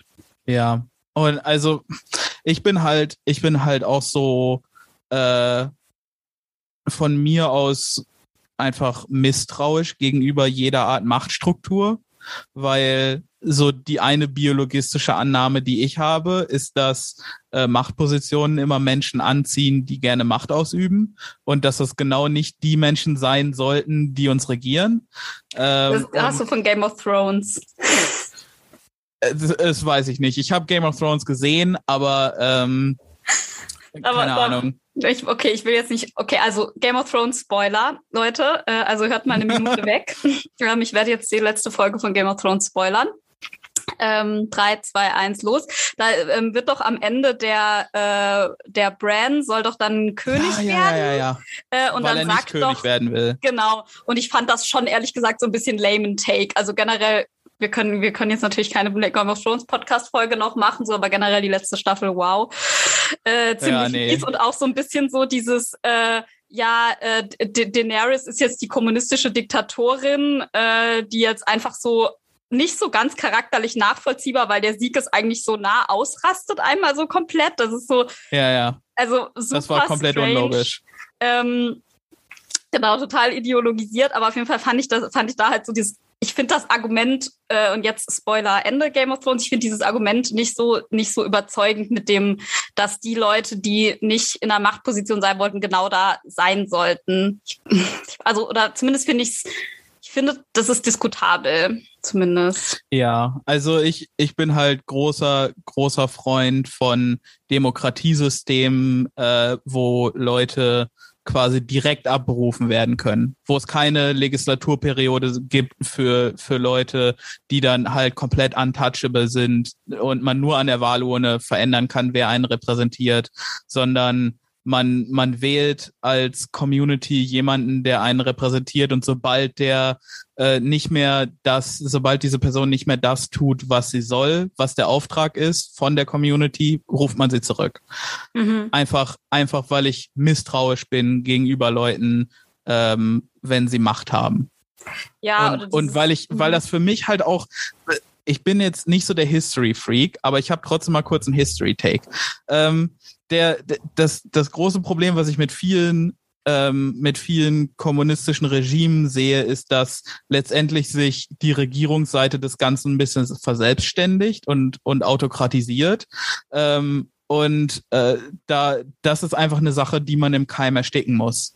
Mhm. Es muss von vornherein ein System geben, äh, wie man Leute abberufen kann und wie man Verantwortung, ähm, wie, wie Leute in die Verantwortung genommen werden können für das, was sie tun. Ähm, und das ist das ist halt eine Sache, die ich häufig, die häufig bei so Leuten, die dann Lenin gelesen haben und sagen, ja, wir brauchen eine Vanguard-Party und dann machen wir das und das und das, kommunistische Weltrevolution, zack, Ende. Ähm, dann, das fehlt mir. Da, da weißt du, da klingeln bei mir so ein bisschen die Alarmglocken. Ja, kann ich voll verstehen. Und ich finde, das, was du halt beschreibst, erinnert mich auch so ein bisschen, auch wenn das auch wieder so ein moderner Term ist, an dieses Liquid Democracy äh, wo es auch darum geht, also genau äh, weiß ich nicht, wie das Konzept im Detail funktioniert, aber auf jeden Fall, dass man nicht eben so dieses an Legislaturperioden gebundene und dann hat man so einen kompletten Regierungswechsel, sondern dass es ein bisschen dynamischer ist, dass man eben nicht immer einmal da vier Jahre so regiert wird und dann nochmal vier Jahre so, sondern beispielsweise, ich glaube, die, die Idee ist dann zum Beispiel, dass das eine Ministerium wird von der Partei gewählt, wahrscheinlich dann schon auch für eine gewisse Zeit. Und dann wird irgendwie an einer anderen Stelle ein anderes Ministerium von irgendeiner anderen Partei gewählt und dann wird immer so themenbasiert beispielsweise gewählt und nicht äh, mhm aber halt, dass die, dass es sich dann halt überschneidet, dass zum, dass du zum Beispiel das Wirtschaftsministerium ist irgendwie, keine Ahnung, von 2018 bis 22 gewählt und dann wird 2000, äh, 2022 und dann wird 2020 das Arbeitsministerium bis 24 gewählt oder so. Das halt, ja. ja, dass man halt nicht so eine Machtkonzentration auf bestimmte Parteien hat, die dann aber auch so kurzlebig ist. Ja. Also, keine Ahnung, ich, ich äh, muss mich da selbst nochmal mit mir auseinandersetzen. Irgendwie, äh, das Konzept, was du beschreibst, hat halt doch noch irgendwie so Schwächen. Äh, so, so, so, so Parteipolitik ist halt, sobald du sowas hast wie Fraktionszwang, ist halt jedes Abgeordnetensystem, jedes Repräsentantensystem ist halt völlig, so weißt du, dann kannst du auch einen Labrador hinsetzen, der die Hand hebt, so. So, es yes. ist doch wahr, weil ob It's du, ob, ob, ich, ob ich jetzt hier äh, SPDler 1 oder SPDler 2 äh, wähle, ich wohne hier so im SPD Heartland, äh, dann ist doch scheißegal. Yes. Ja, das ist leider korrekt. Ähm, die System, äh, Systemfrage werden wir heute, glaube ich, nicht mehr lösen. Ich wollte dir noch eine Frage stellen, die ich leider vergessen habe. Ja, es gibt ja. Ich scrolle auch gerade so durch meinen Twitter-Feed, weil ich halt, ich habe diese Woche sehr viel Zeit auf Twitter verbracht. und, und guck einfach, ich scroll einfach so meinen Feed durch und guck so, es ist so, so, so einfach so alles von, von irgendwie so sehr inhaltlichen Sachen bis hin zu, ich liebe meinen Klodeckel immer noch. ja, also äh, das Einzige, was ich hier so ein paar Sachen zugespeichert habe, war halt so äh, Patent Waivers, also Patentfreigaben für Impfen und mhm. sowas. Aber es ist halt auch so ein bisschen eine, eine müde Diskussion, weil da jeder Take schon zu gehabt wurde. So der richtige Take auch, nämlich einfach alles freigeben, ja, scheiß drauf. Voll. Ähm, ne? Ist halt, ist halt so viel einfach, einfach so auch, auch kolonialer Rassismus dabei, wo man dann sagt, ja, aber Indien kann ja gar nicht die in der Qualität Impfstoffe herstellen, wie, wie wir im Westen. So, A, äh, ne, rassistisch. B, tun sie das doch sowieso schon. In Indien stehen Pharma, haben Pharmakonzerne aus dem Westen ihre Fabriken stehen und die produzieren Medizin für den Westen. Zum einen das und es ist auch super dumm, äh, das so lokal zu denken, dass man die Pandemie, dass man eine globale Pandemie, abgesehen von diesem Kolon Kolonialaspekt, auch aus einer egoistischen Perspektive, ist es so naiv zu denken, dass man eine globale Pandemie, indem man nur westliche Staaten mit Impfstoff ausstattet, lösen kann. Ja. Und dabei, dabei Staaten, die riesig sind und mehr Einwohner haben als Europa insgesamt, einfach hängen lässt. Ja. So in Indien zum Beispiel mit was 1,3 Milliarden Einwohnern oder so. Äh, und Europa hat was 780 oder 870 Millionen Einwohner. Also die Sache ist halt, ja, Egoismus. Äh, es ist Egoismus. Ähm, und halt auch irgendwie White Supremacy, dass man mhm. denkt, dass man in den, äh, dass man als als Europäer, als als Träger der Fackel für wissenschaftliche Aufgeklärtheit oder was auch immer man sich einredet, ähm, äh, das irgendwie verdient hätte als allererstes oder so. Ähm, ne? Auch über das Thema Wissenschaft habe ich mich, fällt mir ein, diese Woche auch schon aufgeregt da hatte ich so ein, so ein Reel angeschaut, wo halt eine sich so lustig gemacht hat über, ja, äh, äh, Armutsexperte, Balkanexpertin, äh, Migrationsexpertin, halt alles so. Balkanexpertin mhm. kam halt irgendwie aus München, äh, Armutsexperte war irgendwie der Richard Reich und äh, so halt so. Also das ist einfach nie irgendwelche ich meine, was weiß er schon über Armut? Er heißt Reich. Ja, genau. Also es war halt so der Gag. Also es war ein, war, ja, ja. war ein Scherz. So. Und dann haben halt so manche Leute drunter, drunter kommentiert und haben sich halt für super schlau gehalten. So, ja, ähm, aber Wissenschaft muss doch total neutral sein. Da, da spielt irgendwie spielen politische Interessen keine Rolle und da kommt es auf die Methodik an. Und es ist einfach so so albern und naiv. Und ich weiß nicht, wer. Also irgendwie hat die Person schon so geredet, als hätte sie ein bisschen Ahnung von Wissenschaft, so zumindest so von Methodik, aber scheinbar nicht von Sozialwissenschaft. Weil, weil ja, nein, es sind halt das sind halt ja. so komische Stem-Lords, äh, die dann halt denken, weil sie eine quote-unquote harte Wissenschaft machen, äh, ja, seien genau. sie komplett apolitisch, facts don't care about your feelings. Weißt genau. du, diese, diese ganzen Arschlöcher müsste man einfach mal dazu zwingen, äh, Kurse so in Wissenschaftsethik und sowas zu belegen. Bitte. Nee, oder auch einfach mal so ganz basic. Also ich habe dann auch wirklich und ich habe dann, da habe ich tatsächlich mal wieder kommentiert und das war lief tatsächlich auch ganz okay. Ähm, die Person hat, glaube ich, so ein bisschen zumindest verstanden, was ich meine.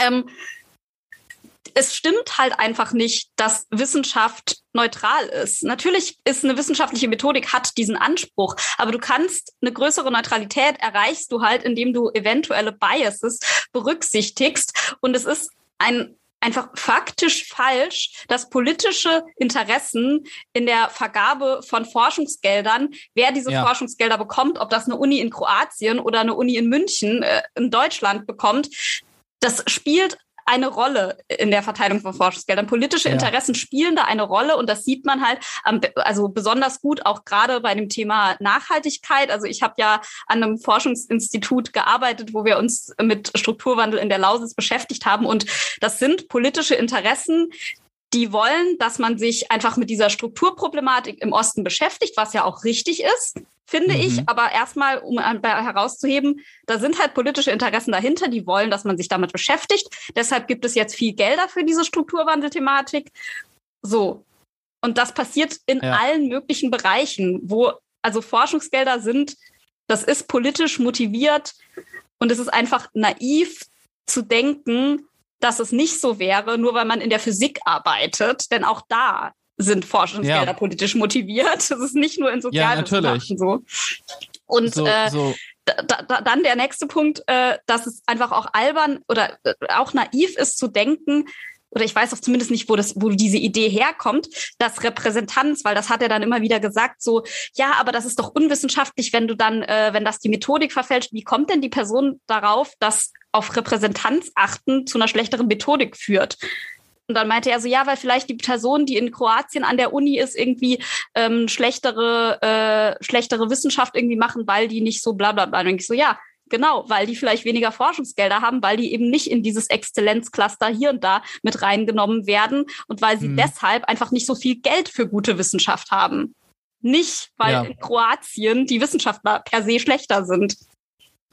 Ja, also aber auch diese Naivität und dass diese Naivität fortbestehen lassen wird, ähm, ist politisch motiviert. So natürlich, natürlich ähm, so, so, ich habe mal angefangen, Bio zu studieren. Ähm, und das, ich bin da halt rausgegangen mit dem festen Gedanken, äh, A, ich werde nie Bio, nie Bio studieren und abschließen und B, äh, ja doch Wissenschaft, harte Wissenschaft äh, findet eine absolute Wahrheit raus. Aber irgendwer muss sich ja auch be dafür bezahlen und dieser jemand genau. bestimmt dann, welche Wahrheiten du äh, unter welchen Prämissen rausfindest. Genau. So und und dann dann ist es halt doch wieder politisch und das verstehen diese Leute nicht. Ja. So ich habe da ich habe da auch schon irgendwie mit einem befreundeten Geologen drüber gesprochen und der er konnte das auch nicht so richtig verstehen, wie ich sagte, ja jede Wissenschaft ist politisch. Klar habe ich das ein bisschen polemisch so ausgedruckt äh, ausgedrückt und es natürlich auch ein bisschen verkürzt dann. Ähm, aber ich wollte ihm auch so ein bisschen vor den Kopf stoßen. Ähm, und, und das dann hinterher erklären, weil das gerne, weil ich das gerne so mache. Ähm, und das, You're in the pod. ja, ähm, bisschen, bisschen Shitsturn. Ähm, aber, aber hinterher dann halt auch so die Frage an ihn, wer bezahlt ihn denn, wohin zu fahren und wo Erdproben und Bodenproben zu nehmen und Gestein zu analysieren?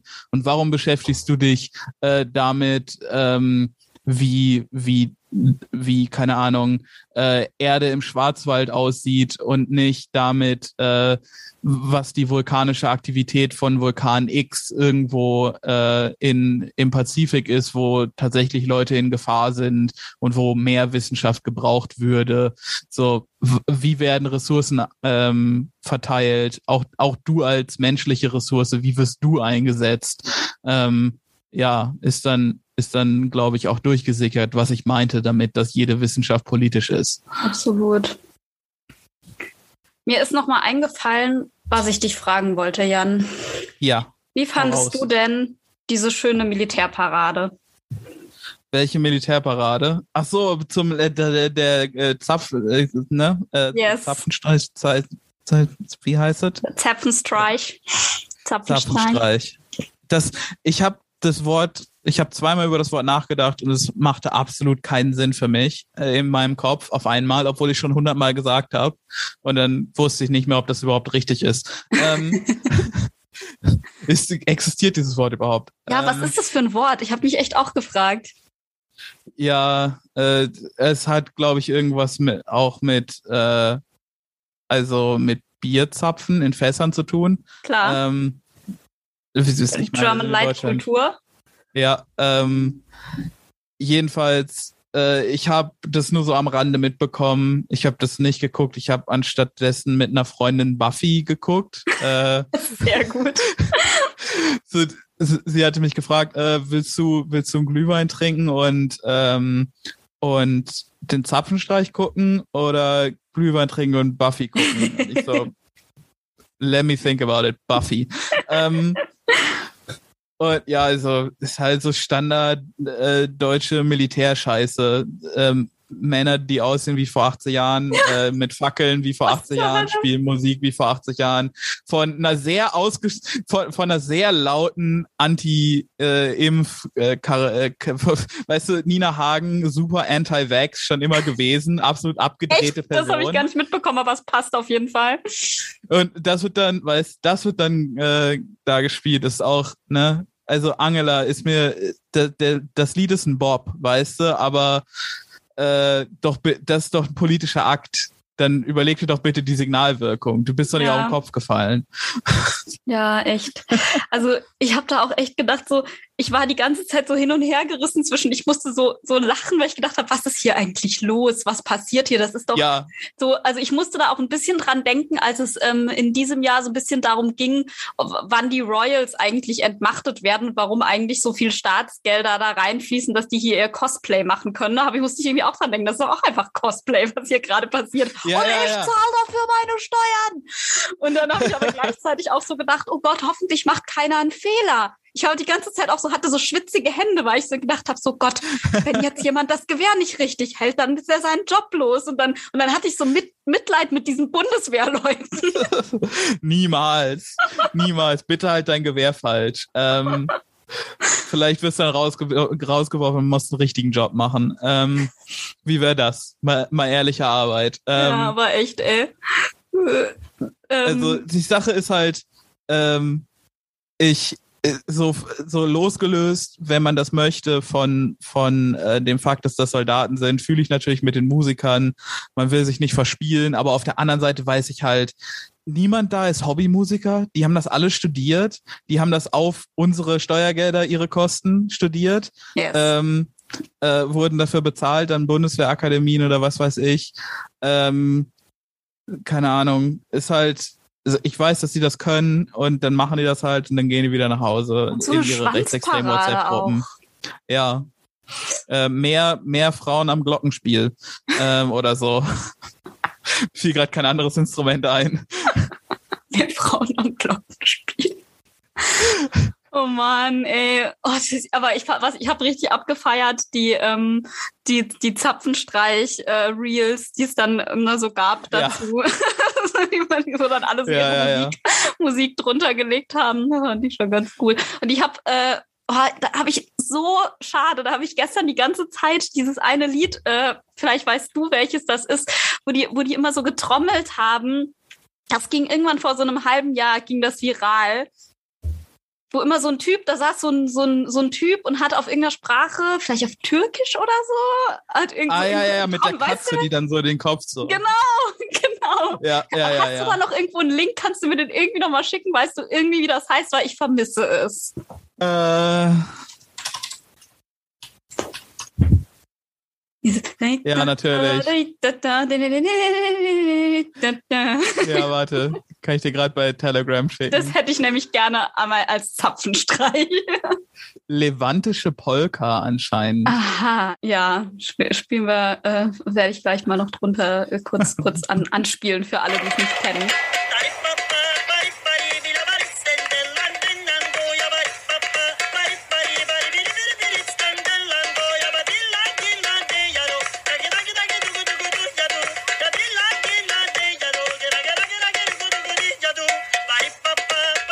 Und ich habe äh, ich hab dann auch, und das hab ich, fand ich auch in eurer Folge heute, die ich ja heute so ein bisschen reingehört habe, lustig, ich habe ja dann Pokémon äh, drunter gelegt, den Soundtrack, und ihr habt ja dann über, über Digimon gesprochen und habt euch aufgeregt, Leute, die die, die Digimon Pokémons nennen. Da wollte ja, ich weil ich das sagen, gemacht habe, aus Versehen. oh wow. Also es heißt auch nicht Pokémons. Das ist auch schon mal, das ist eine. Ja, ja, ja. Und zweitens äh, habe ich eure, eure ähm, euren Anime-Fable äh, sehr abgefeiert. Also ich war früher auch ein großer Digimon und Dragon Ball äh, Z-Fan. Ich, ich bin da, glaube ich, einfach ein bisschen zu spät mit eingestiegen. Aber äh, Marlene ist einfach riesen Anime-Konnoisseur. Mhm. Äh, und sie, sie weiß, was zu tun ist. Wir haben auch noch eine extra Folge für Patreon geplant, wo wir irgendwie äh, einen Film gucken, sowieso Utena oder sowas. Äh, ich wollte kein äh, Evangelion gucken, weil mir das so ein bisschen auf den Sack geht. Ähm, ich weiß, die, die Real Heads draußen rotieren gerade, weil ich Evangelion nicht mag, aber ja, das ist na. auch wirklich so, das ist auch wirklich richtig, äh, genau, wie du halt sagst, so Real, Real Head Anime, so, so tief bin ich da auch gar nicht drin. Ich bin so, äh, ich habe halt echt auch aufgehört damit halt vor 20 Jahren. Es war halt so Sailor Moon, äh, Digimon, Pokémon, Dragon Ball Z äh, sozialisiert und habe halt vor allen Dingen Dragon Ball Z und Sailor Moon abgefeiert. Und ich finde, Sailor Moon, darüber könnte man auch mal so eine Podcast-Folge machen. Ich glaube, Sailor Moon hat mich auch einfach zur Kommunistin gemacht. Ich fand, ich fand Sailor Moon einfach so cool. Bei Sailor Moon ging es halt immer darum, die wollten immer so ein großes Böses bekämpfen und haben dann immer so alle Leute dafür geopfert, wegen der großen ganzen ja. Sache. Und Sailor Moon war dann aber immer so, nein, aber wir müssen auch, äh, ähm, wir können das Böse auch besiegen. Äh, wenn wir nicht diese eine Person opfern oder so. Ja, ja. Ich habe einfach Sailor Moon geliebt. Es ist. Ja. Manche Animes sind halt auch echt based. So. Äh, ja. Mir fällt gerade keiner ein, aber. äh, die, also die Sache ist halt, wenn ich dir einen Anime empfehlen kann, der so ein bisschen alt und so Real Head Shit ist, dann vielleicht Ghost in the Shell. Ja, ähm, von dem hört man ja voll viel Gutes. Habe ich auch noch nicht geguckt die, die Ghost in the Shell Filme sind echt gut. Ich habe den ganz ältesten noch nicht geguckt, aber so die, die mittleren. Die Netflix-Serie ist aber richtiger Garbage. Okay, good äh, to know. Das ist Atta Gabaggio. Ähm, jedenfalls. also Ghost in the Shell ist cool und macht viel so interessanten Kram, der jetzt wieder relevant ist. Also es ist erstmal natürlich Cyberpunk as fuck, aber es geht da viel so um Transhumanismus. Mhm. Ähm, und das ist super interessant, weil, naja, nicht weil das super absehbar in, in Zukunft passieren wird, aber weil wir uns halt da langsam aber stetig drauf zu bewegen, dass man zumindest einfache Jobs automatisieren kann. Ähm, die, die, also unskilled Labor quasi obsolet machen in, mhm. in Produktion und sowas. Und dann haben wir halt so Probleme, die da auch dargestellt werden. Und, ja, ist echt und, spannend. Ja, also da geht's halt auch viel so philosophisch darum, was ist es überhaupt Mensch zu sein? Ab, ab wann, ab wann äh, hat man so viel von sich in eine Maschine umgewandelt, dass man kein Mensch mehr ist und umgekehrt dann, ab wann ist eine Maschine äh, überhaupt menschlich dann, mhm. wenn man, weißt du, wenn eine Maschine diese ganzen Sachen empfindet, warum ist sie, ist sie dann nicht auch menschlich? Ähm, so, so Blade Runner mäßig. Ja, so ein bisschen. Ich habe äh, Blade Runner ja dieses Jahr erst geguckt und ich fand es ein bisschen enttäuschend. Ja, ich habe irgendwie vor zwei Jahren, bevor der, bevor der neue Blade Runner rausgekommen ist, habe ich den alten Blade Runner geguckt und irgendwie, ich verstehe es nicht so ganz. Mm -mm. Auch so ein Take, für den mich Paul, glaube ich, äh, lebendig häuten würde, aber mm. ähm, es, ich fand es nicht ganz so krass. Nee, ich so, fand, genau, ich fand es irgendwie nicht so krass. Genau, das ist der Punkt. Ja, ich fand irgendwie so die, die Message so, ja, okay. Ja. War so, oh, aber das okay. ist halt, manchmal, manchmal ist das halt so mit älteren Medien, glaube ich, dass die zu einem Zeitpunkt was gesagt haben, was andere noch nicht gesagt hatten. Mhm. Und dann war das so mindblown. Ja. Ähm, und äh, aber jetzt, wo das schon 100 Leute gesagt haben, ist es halt nicht mehr so cool. Voll, ja. So als als die erste Band einen Synthesizer eingesetzt hat, war das eine Revolution und jetzt das halt einfach, äh, guck mal, ich habe hier auch einen Synthesizer.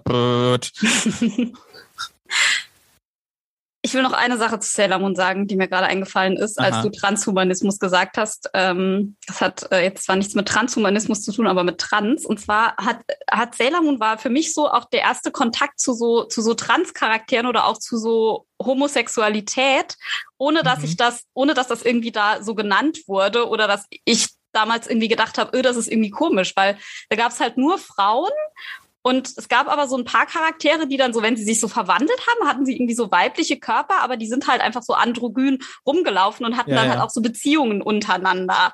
Und ja, Das, war, das war halt einfach so, und ich fand das damals so, mir ist es aufgefallen, aber ich dachte so, ah, okay, ja, du, die hat halt was mit dem und so. Und ich fand das halt gar nicht, gar nicht komisch. Und ich finde das halt so cool, wie das in Sailor Moon halt einfach so normal in die Story eingearbeitet wurde. Ja. Props an Sailor ähm, Moon. Sailor Uranus und Sailor Neptun. Genau. Ähm, äh, die, die hat man in der, zumindest in der amerikanischen Version weiß ich, ich weiß nicht, ob man die eingedeutschte Version quasi auch zensiert hat, aber äh, in der amerikanischen Version wird das übersetzt mit, ja, die sind Cousinen. Ach, what? ja. The fuck? Ja, ja, ja. Aber es sind ähm. nicht nur die beiden, äh, sondern auch dann in den späteren Staffeln gab es noch so ein Dreiergestell, irgendwie Sailor Star, Ranger, Sailor Star, Fighter, irgendwas. Und da mhm. waren, die, da waren auch so welche, die irgendwie so ein bisschen androgyner unterwegs waren. Aber das habe ich nicht mehr so genau auf dem Schirm. Ja, ja, und ich, ich ja, meine, das war Sailor Uranus, die eher so Tomboy-mäßig genau. unterwegs war. Ja. Und dann aber sehr, sehr äh, in ihrer in ihrer Sailor Warrior Dress Uniform dann trotzdem doch sehr weiblich aussah. Ja, ja, genau. Ja, Mensch. Let's call it a day, oder? Ja, würde ich auch sagen. Kann man machen, ne? Ja. Ich fand, es äh, war jetzt ein sehr schöner Sonntagabend mit dir. Es hat äh, Spaß gemacht, einfach mal quer durch die Bank alles. ja. war wirklich eine schöne, schöne Random Rant Folge, so wie geplant. Ähm, ich hoffe, dir hat es auch Spaß gemacht. Ja, war, war sehr gut. Danke für die Einladung. Also macht's gut. Tschüssi. Das cool, dass ihr das jetzt zugehört habt. Ja, Frau Geschneide einfach äh, sau viel raus von dem Blödsinn, was wir erzählen. Hi Leute, hier ist Frauke. Dieser Podcast finanziert sich aktuell durch meinen Lohn, durch den ich Hoster, Equipment und Programme bezahle. Es gibt hier keine Werbung und das soll auch so bleiben. Wenn ihr mich bei der Finanzierung unterstützen wollt und könnt, könnt ihr das über Steady, über ein Abo oder über eine Einmalspende bei PayPal an chicksandpolitics at gmail.com machen. Vielen Dank. Wenn dieses Portal durch Crowdfunding nicht mehr finanziert werden könnte, dann würde das Portal aufhören und dann gäbe es diese freie Stimme nicht mehr und dann weiß ich nicht, wo die dann ihre Informationen hernehmen.